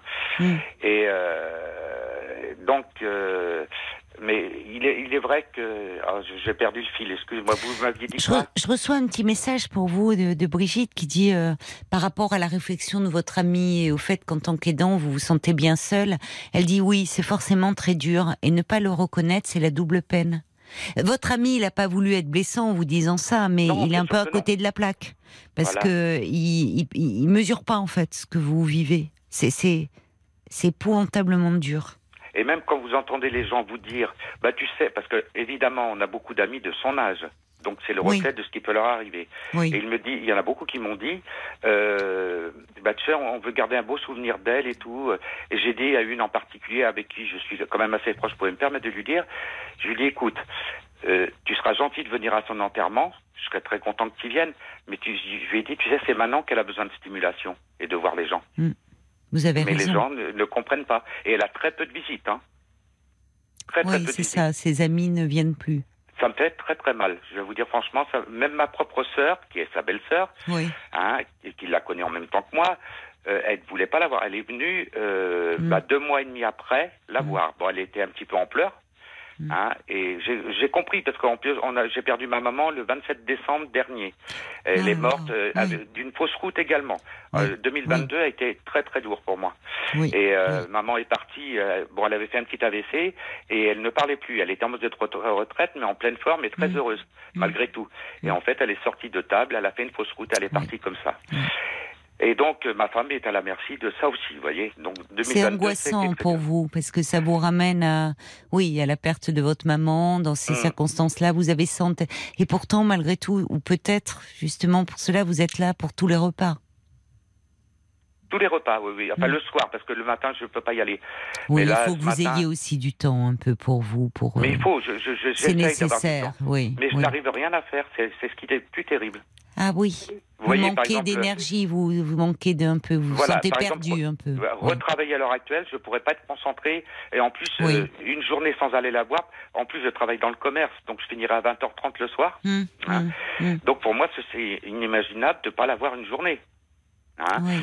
Et là, je vois les, les, les filles euh, à la maison de retraite. Là, par exemple, elles sont quatre. Elles ne sont plus que deux. Il y en a une qui est malade, il y en a une qui a démissionné. oui. Et elles là. 14 personnes à faire manger. Ouais. 14. Ah oui. Vous imaginez Non. le- les- les- imaginez un petit peu, deux personnes. Et elles m'ont dit, heureusement que vous êtes là pour votre Oui. femme, parce qu'on ne pourrait Ah pas bah. faire le quart de ce que vous faites. Bah, les familles sont d'une aide très précieuse parce que après on dit oh mais les personnes âgées elles s'alimentent plus alors après on leur met des sondes mais parce que souvent les plateaux repas repartent intacts parce qu'il faut effectivement un peu de stimulation voire les aider et donc bah elles peuvent pas Et là, vous voyez, je vais vous citer un exemple. Hier, je suis allé pour de l'administratif, Oui. le matin. oui Évidemment, j'avais rendez-vous à 10h30. Qu'est-ce que j'ai fait? Je suis monté à l'étage. oui Il était presque midi. Et j'arrive dans la chambre et je vois euh, le plateau repas. Hmm. Et ma femme endormie. oui Et puis euh, voilà, Euh, bon, euh, je pouvais pas rester, je lui ai fait un petit coucou, j'ai dit bon, on la faire manger après. Et manque de chance, comme il faisait beau, je voulais sortir, donc je suis revenu très très tôt, à une heure et demie. Et le plateau repas était toujours là. J'ai attrapé le plateau repas, je l'ai emmené à l'infirmière. Ouais. Je dis excusez-moi, euh, en plus j'avais demandé à l'infirmière, elle me dit oui, je crois qu'elle a mangé un petit peu. Parce que je- elle me renseigne toujours si elle a mangé ou pas. Mm. Et là, je, je suis retourné la voir avec le plateau en disant excusez-moi, je suis très étonné, le plateau n'est pas défait. Elle n'a rien mangé. Personne n'est venu la faire manger. Mais elle me dit, je sais pas, euh, je sais pas. Elle me dit, demandez aux filles. Je demande aux aides-soignantes. Ah ben, nous, nous, on n'était pas là tout à l'heure, on vient juste d'arriver. Et vous voyez, en fait, eh ben, elle n'avait pas mangé du tout. eh oui oui Donc, euh, heureusement que j'y suis tous les jours pour ma pauvre chérie. J'ai- J'aime mieux vous le dire, hein. Heureusement. Et je vais vous dire qu'à l'hôpital, ils avaient encore moins le temps. Et je me demande Mm. dans quel état elle serait arrivée dans cette maison de retraite. Mm. Parce que déjà, elle a perdu 8 kilos, hein, en Ah trois oui. mois. en trois mois oui Ouais. bah oui Donc Parce- j'ai une grosse pensée pour tous ceux qui souffrent comme moi à l'heure actuelle et qui ont des personnes comme ça. Pitié, les gens âgés qui sont à l'hôpital, surveillez-les, prenez-en soin. mais oui Parce que même s'ils s'en occupent bien, il y a toujours quelque chose. Une fois, il me l'avait assis dans le fauteuil roulant, hein, Mm. parce que ça lui fait du bien. Ça la change de position, ça oui évite les escarres. peu oui oui Et oui. moi, j'ai em- j'ai emmené un, un protège-tête, si je voulais, qui empêche la tête de tomber. oui Il me l'avait mis dans le fauteuil roulant. Je suis arrivé à 2h moins le quart. La tête était euh, complètement tombée. Elle peut plus soulever sa tête toute seule. ah, oui oui Et les filles ne sont venues qu'à 17h. Je suis Oui. allé chercher l'infirmière parce qu'elle était douloureuse, oui. qui m'a aidé à la remettre positionnée comme il faut. Mais les filles ne sont venues qu'à 17h, ce qui veut dire qu'elle serait restée jusqu'à 17h avec sa tête dans le vide. quelle tristesse Vous vous Ouais. rendez compte oui Donc, quelle ouais. est... Et quand Oui. on parle de la souffrance à l'hôpital des, des- des soignants, mais moi j'ai le cas concret, parce qu'il n'y a plus de personnel pour s'occuper. C'est vrai, c'est la vérité. Ben C'est oui. la vérité. Oui, vous dites sur une équipe de quatre, il en manque deux. Voilà. Donc les filles n'ont plus le temps. Oui, mais enfin bon, ces métiers-là aussi, euh, malheureusement, euh, ne sont pas assez euh, valorisés, ne sont pas assez bien rémunérés. Complètement. Donc c'est aussi un vrai, c'est un vrai problème aussi. Et C'est- une et, catastrophe. et c'est vrai que c'est d'une tristesse de penser à, à toutes ces personnes âgées seules qui finissent leur jour parfois dans des conditions euh, indignes. Et je n'accable pas euh, les équipes, les soignants, enfin, ils font ce qu'ils peuvent et eux-mêmes souffrent de ne pas pouvoir euh, s'occuper avec bienveillance de ces personnes-là. Mais quelle tristesse pour notre société Mais de laisser voyez, ces personnes qui à un moment ont fait, ont fait des choses, ont eu une vie, ont été, ont, ont- aimé, ont, enfin, et forcément, c'est une projection. Ça nous renvoie à nous-mêmes de ce qu'on sera un jour, comme voilà, peut-être comme cela. Et d'ailleurs, je pense à vos aux amis de, de votre femme qui euh, qui, qui, ont, qui ont son âge, qui, qui au fond ne, ne viennent pas la voir. Je pense qu'il y a une angoisse très forte. Mais tout à Ça. fait, c'est ce le reflet de ce qu'ils peuvent vivre. Voilà. Mais là, je, je vais vous dire, euh, moi, je suis tous les jours, et j'ai parlé à avec l'infirmière la semaine dernière, et je lui dis, je comprends pas, il y a 52 patients là, dans votre service, mais je dis, euh, je ne vois personne l'après-midi ou le week-end de, de, de visite, quoi. Elle me dit, je vais vous dire, euh, le problème, c'est qu'il y a 52 patients, mais il n'y a que 3 patients qui sont visités régulièrement. Donc même Non, les non, familles non, les abandonnent. Oui. Parce que la plupart, c'est des couchers qu'il faut changer tous les jours, du matin au soir. Ah, quelle tristesse. Et ouais. Ouais. Et, sur, sur Ouais, ouais. 52, 52 personnes, il n'y a que 3 personnes de visitées. Vous vous rendez compte Mm. Régulièrement, je veux dire. Hein. C'est énorme. hein. C'est de la folie. Mais C'est oui. énorme, oui. C'est là oui. qu'il faut faire les, que Alors c'est vrai que je pense aux enfants. Pardon, oui, je vous interromps. Je, je vous en prie, je vous en prie. Non, mais je pense aux enfants parfois qui disent, enfin, c'est très dur quand euh, euh, ne, quand le parent ne reconnaît plus, quand euh, quand euh, quand on demande mais qui es-tu euh, Enfin, c'est poignant, c'est c'est très douloureux. Et parfois aussi certains espacent les visites parce que c'est trop douloureux. Et en même temps, je me dis toutes ces pauvres personnes qui sont là, qui finissent leur vie dans ces conditions-là. Enfin, forcément, ça fait peur. C'est pas, on, on se dit, on voudrait pas ça pour nous-mêmes, quoi. Eh oui, c'est tout à fait Ouais. vrai. Mais c'est là que je suis désespéré parce que moi, si je pouvais aider tous ces gens, les faire manger, je le ferais. Oui, mais vous avez un cœur d'or, mais la, la, fin, la, la façon dont il y a tellement d'amour dans et, et justement pouvoir, c'est pas simple de cette femme avec qui euh, vous avez partagé 40 ans d'amour, euh, qui bon, vous avez 20 ans d'écart, vous avez 59 ans, elle en a 80, qui aujourd'hui malheureusement est dans l'état que vous nous décrivez, mais vous en parlez, euh, il y a toujours cet amour qui demeure.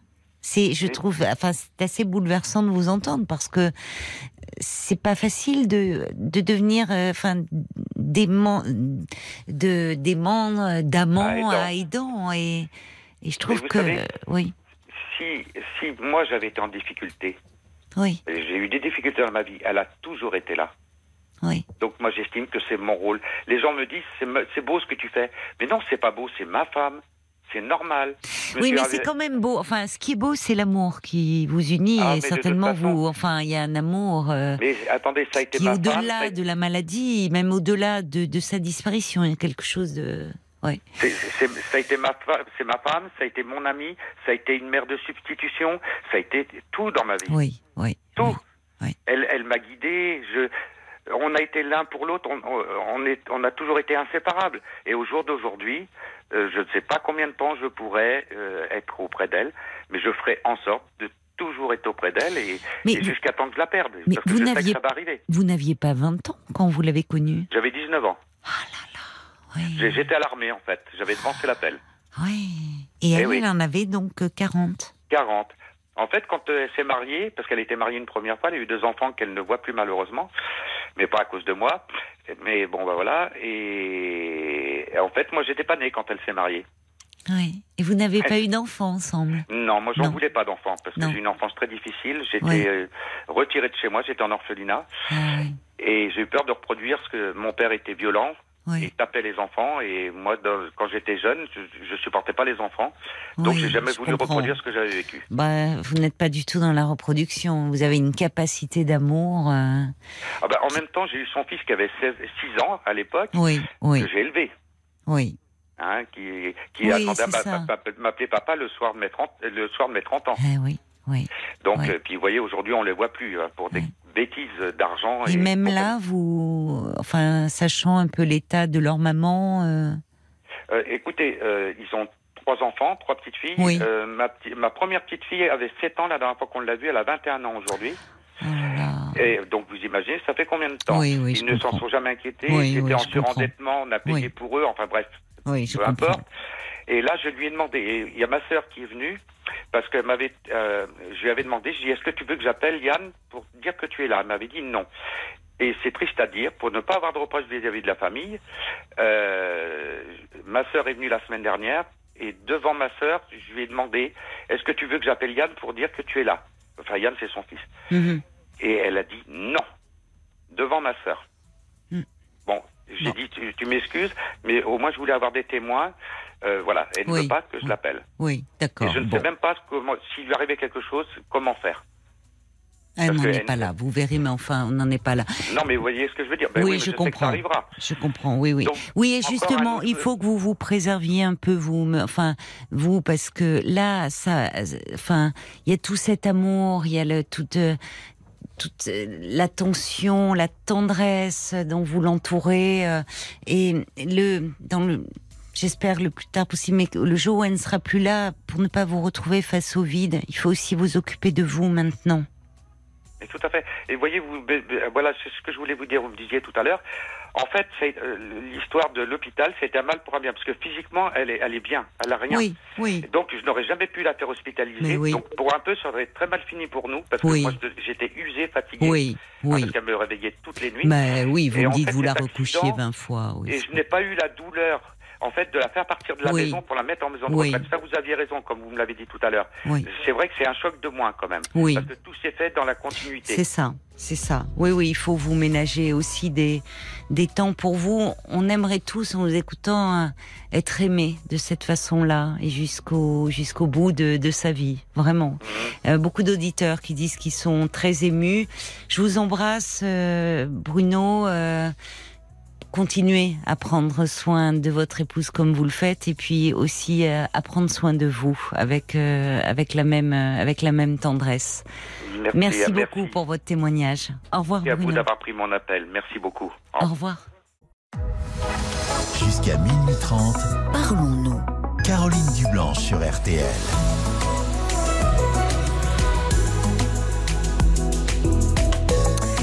Au cœur de la nuit, je suis là pour vous, à votre écoute, et tous les sujets qui vous touchent, qui vous concernent, qui vous préoccupent, euh, peuvent être abordés euh, de 22h à minuit et demi. L'antenne de RTL est à vous.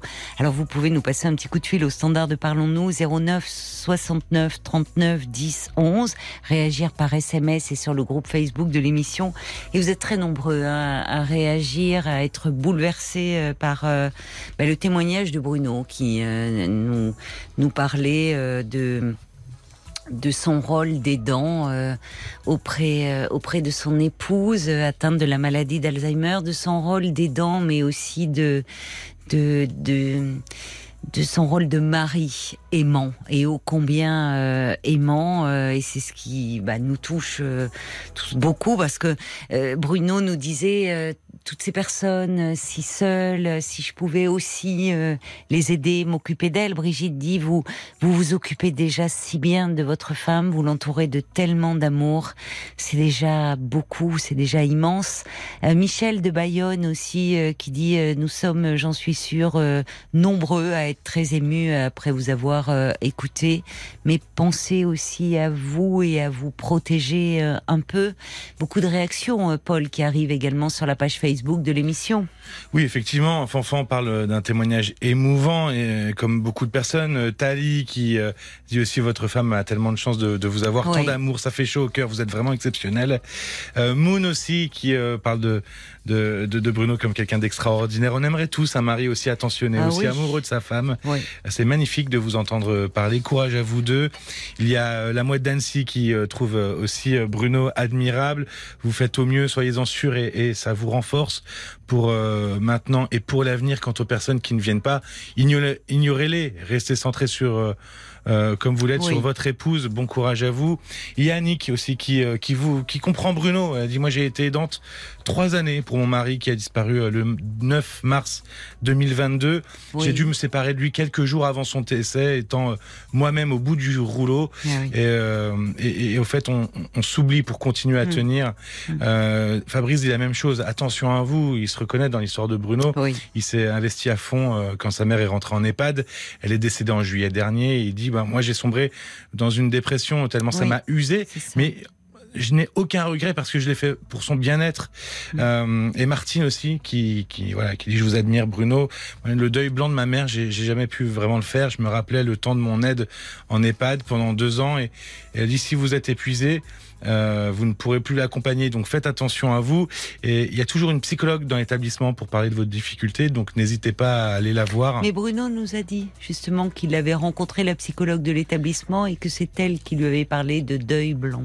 Et, euh, et alors, je voulais vous donner un numéro de téléphone qu'on donne de temps en temps aussi euh, dans ces cas-là.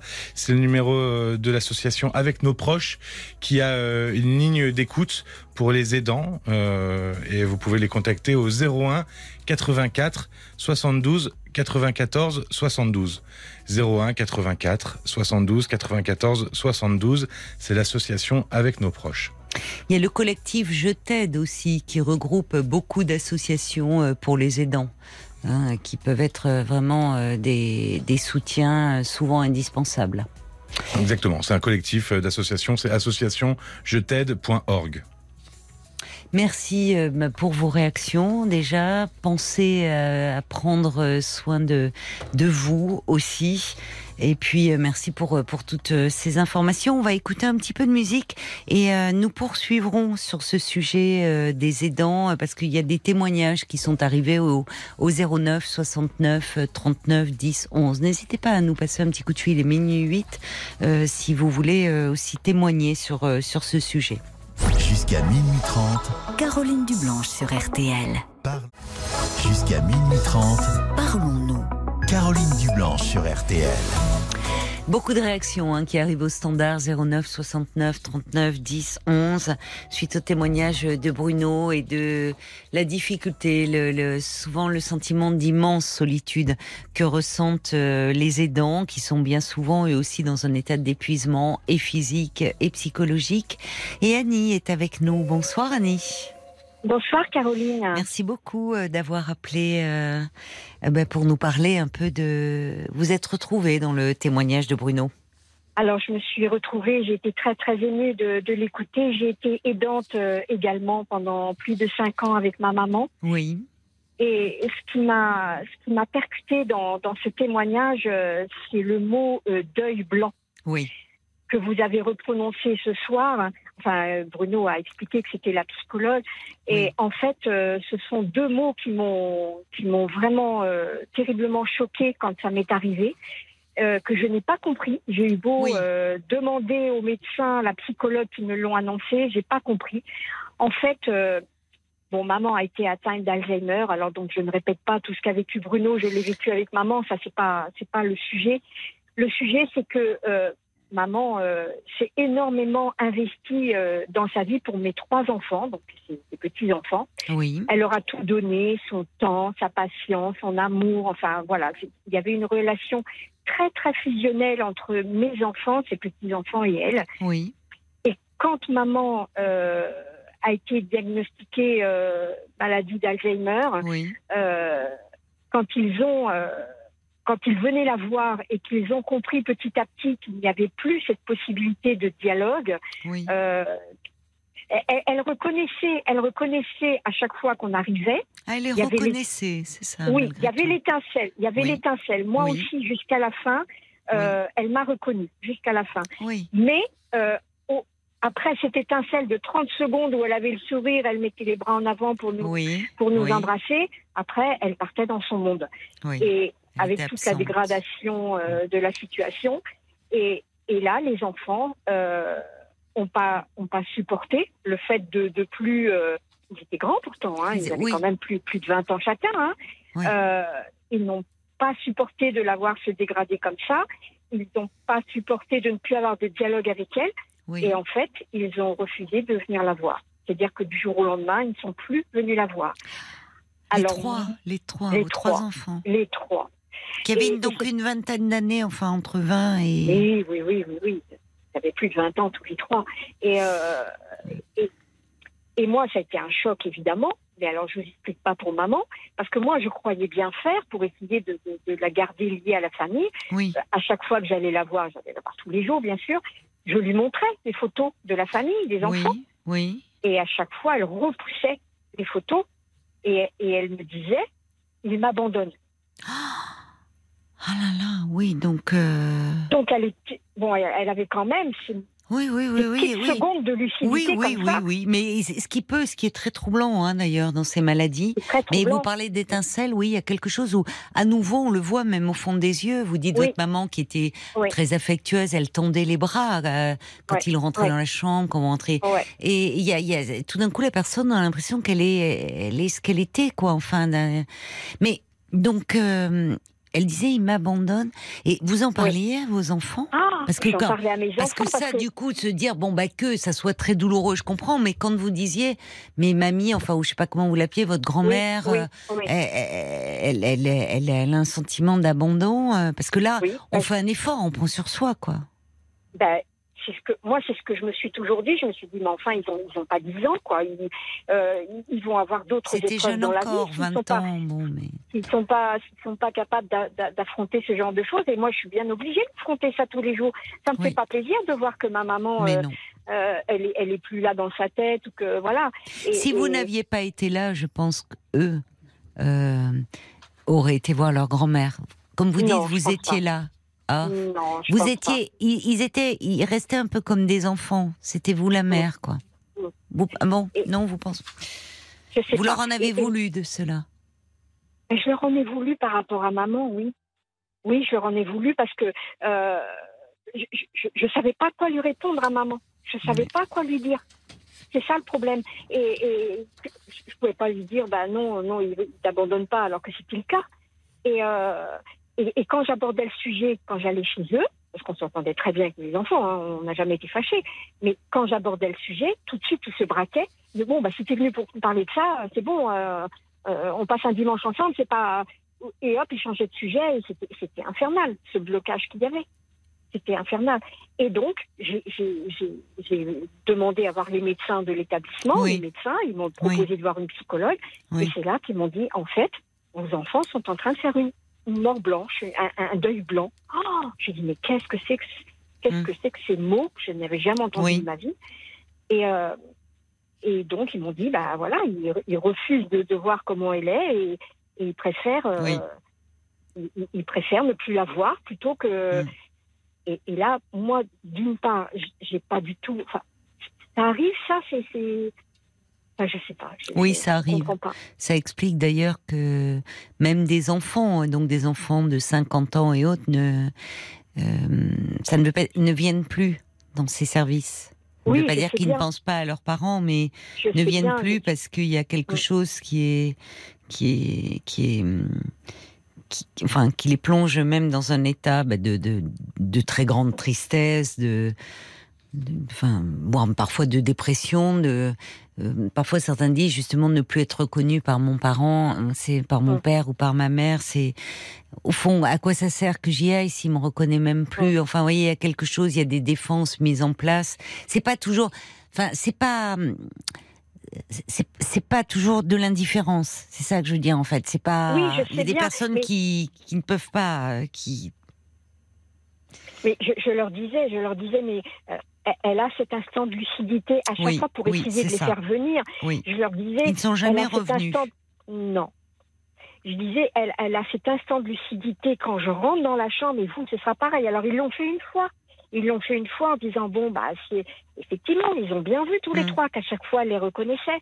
Mais après, elle partait dans son monde, elle, euh, et puis elle était tellement diminuée qu'ils ne supportaient pas. Mm. Alors, moi, la question que je me pose, euh, je ne sais pas si c'est légitime de se poser cette question, Mm. mais si jamais, bon, je ne sais pas comment je vais lire, de quoi je vais être atteinte comme Ah maladie oui, ou pas, si jamais je tombe dans cette maladie, ça veut dire que je, bah, mes enfants me laisseront tomber aussi? Non. Ça fait peur, hein? Non, non, pas forcément.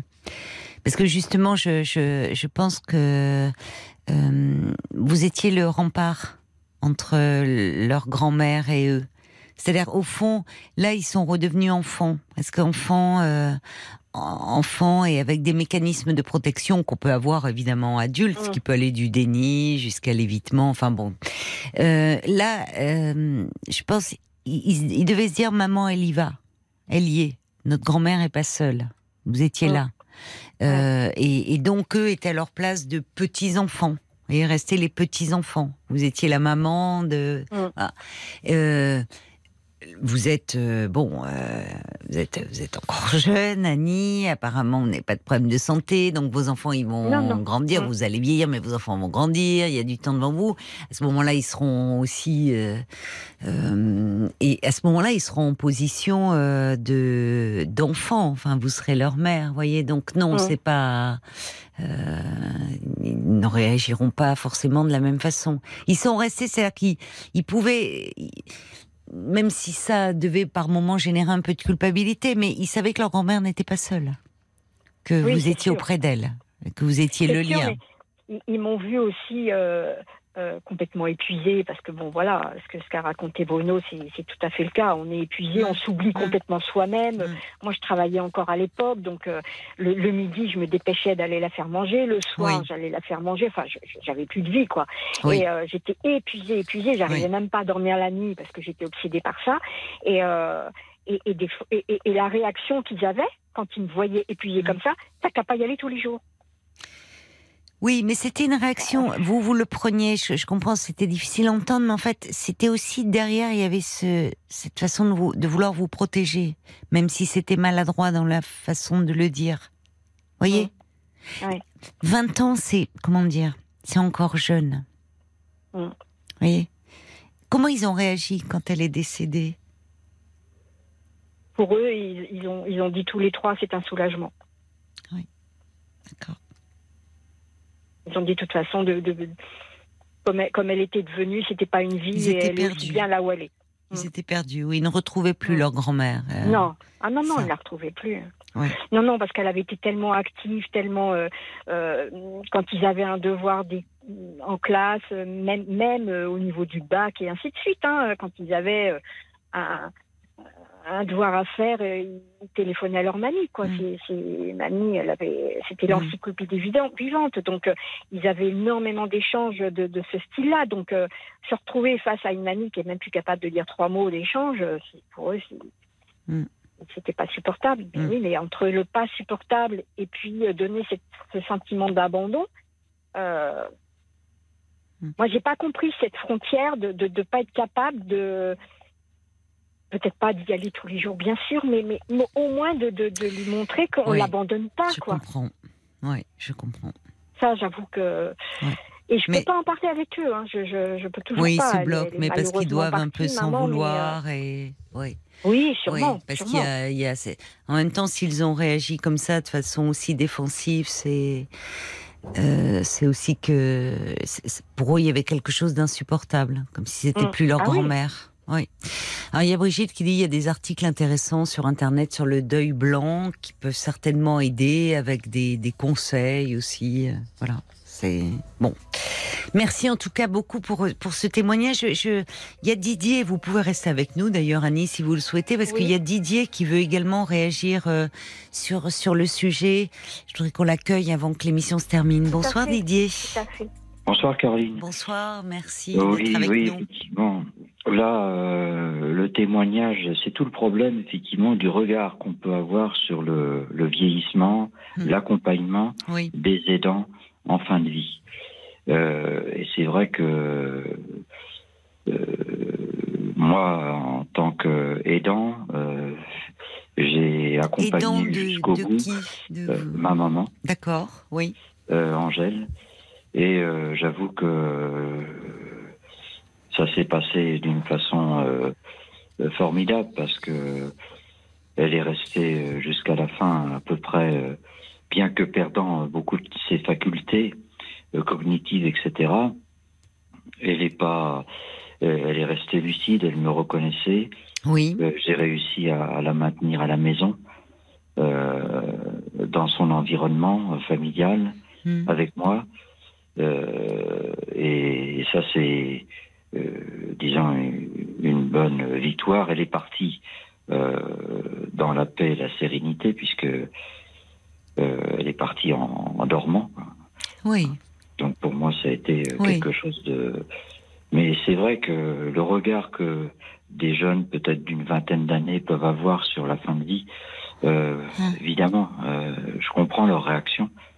Euh, parce que moi-même, euh, avec Angèle, quand je voyais euh, petit à petit, euh, quelquefois, euh, euh, ses, ses pertes de, de facultés, de son autonomie, son dynamisme qui petit à petit s'altérait, euh, on a un cap où on, on a du mal à accepter. On veut voir la personne euh, telle qu'elle était. Et, et ça, c'est Oui. un. Ah, mais il y a un qu'il faut temps euh, d'adaptation. Hein. Oui, il y a un temps partie de ce- de, d'adaptation. ce temps de deuil de blanc, comme on Oui. l'appelle. Mais oui, c'est-à-dire que la personne n'est plus telle qu'on l'a connue. Donc il y a un Voilà. moment de flottement et, d'adaptation. après, on s'habitue. Et euh, moi, petit à petit, euh, je me suis adapté euh, à, à ces euh, pertes de, de facultés à la fois physiques et puis euh, Mm. parfois euh, euh, mentales. Et puis, euh, ayant la chance de travailler sur place, j'avais recours à une association famille rurale, ce qui fait que quand j'étais parti à mon travail, il y avait toujours une personne pour, pour être avec Angèle, quoi, pour être avec maman. Oui. Et ça, c'est important. C'est bien, oui, oui, qui pouvait Ah oui. vous seconder parce que vous avez continué à travailler. euh, Oui, oui. oui. oui. Et puis. euh, Vous lui avez consacré un livre d'ailleurs, je crois, Alors, oui, en hommage. alors, euh, vous avez écrit un euh, livre. on sur a sa eu des vie. liens très très forts. Euh, et puis, euh, comment expliquer ces liens et l'amour que j'avais pour Angèle, euh, pour le moment, euh, euh, je ne saurais dire, mais euh, en mai, quand elle est partie, le 8 mai, euh, bah, évidemment, ça m'a fait un, Le 8 mai de cette année. oui, un choc, hein, ça a de- été pour moi terrible. Alors évidemment, on dit toujours il faut se préparer à un départ, etc. Mais moi, j'étais pas préparé. J'étais dans euh, l'action, j'étais, elle était là, présente, Mm. donc euh, je vivais l'instant présent. Mm. Et ça, c'est important de vivre l'instant présent et d'apprécier l'instant présent. Et euh, sans y avoir réfléchi avant, euh, je me suis dit bon bah comme thérapie, euh, ce serait bien de perpétuer son souvenir, sa mémoire, euh, de continuer à vivre avec elle d'une certaine façon en écrivant ce livre. Alors ce livre qui s'appelle Angèle, l'histoire d'une vie, hmm. retrace tout son parcours puisque c'est une femme extraordinaire. C'est presque un Réfugié personnage espagnol, de c'est ça. il y a roman. toute- Réfugiée espagnole, Oui. voilà. Elle a fui la guerre civile Oui. Et elle est arrivée en Bretagne en 1937. Ah oui. Et puis de la Bretagne, euh, puisqu'elle Ouais. m'a raconté dans le détail son parcours, elle est arrivée ensuite à Châtillon-sur-Inde. Oui, vous retracez sa vie en fait. Malheureusement on ne va pas pouvoir en arriver à la fin de cette émission, Didier. Je suis désolée, mais euh, comment on peut, enfin, on peut le retrouver où votre livre Angèle, euh, l'histoire d'une vie C'est vous l'avez publié où? Ben là, je l'ai publié, euh, c'est sorti le, le 23 décembre. Oui. Donc là, c'est publié, c'est l'édition Editatour. Et c'est sorti, euh, euh, oui, c'est disponible Ouais. dans les librairies. Ça vous a fait du bien Vous parliez de Ah oui, thérapie. ah oui. Ça a été important Ah oui. de retracer. Parce Ouais. que je vais vous dire, en plus, c'est à Châtillon. donc les gens achètent le livre, mais c'est inimaginable. Euh, les gens, euh, je veux les rencontrer. Vous en parlez, il y a des rencontres, vous parlez Euh, de, votre maman. Oui, Je parle de maman. Ouais. puis Ouais. à quel point elle était euh, aimée puis respectée. Ouais. c'est- Bah, c'est ce qu'on entend hein, dans vos témoignages à tous les trois ce soir, puisque c'est Bruno qui nous parlait de, de, de sa femme, euh, qui, dont il s'occupe actuellement. Vous, Annie, hein, qui nous avez parlé Oui. de, euh, de, votre, de votre maman, et, euh, et vous, Didier, également de, de la vôtre. On voit, c'est ça, c'est ce, qui, c'est ce qui ressort et c'est ce qui nous émeut, des témoignages poignants sur, euh, sur l'amour qui perdure euh, au-delà de, de, de la maladie, malgré la maladie, qui se transforme, qui évolue, mais qui reste toujours présent. Merci beaucoup pour tous ces, ces témoignages euh, poignants. Je vous embrasse tous les deux. Je vous souhaite une belle nuit. Au revoir. Merci euh, à vous tous. Il est maintenant minuit 30. C'est l'heure de nous quitter pour ce soir. Passez une belle nuit et puis on vous retrouvera avec plaisir dès ce soir avec toute la petite équipe de Parlons-nous, 22 heures.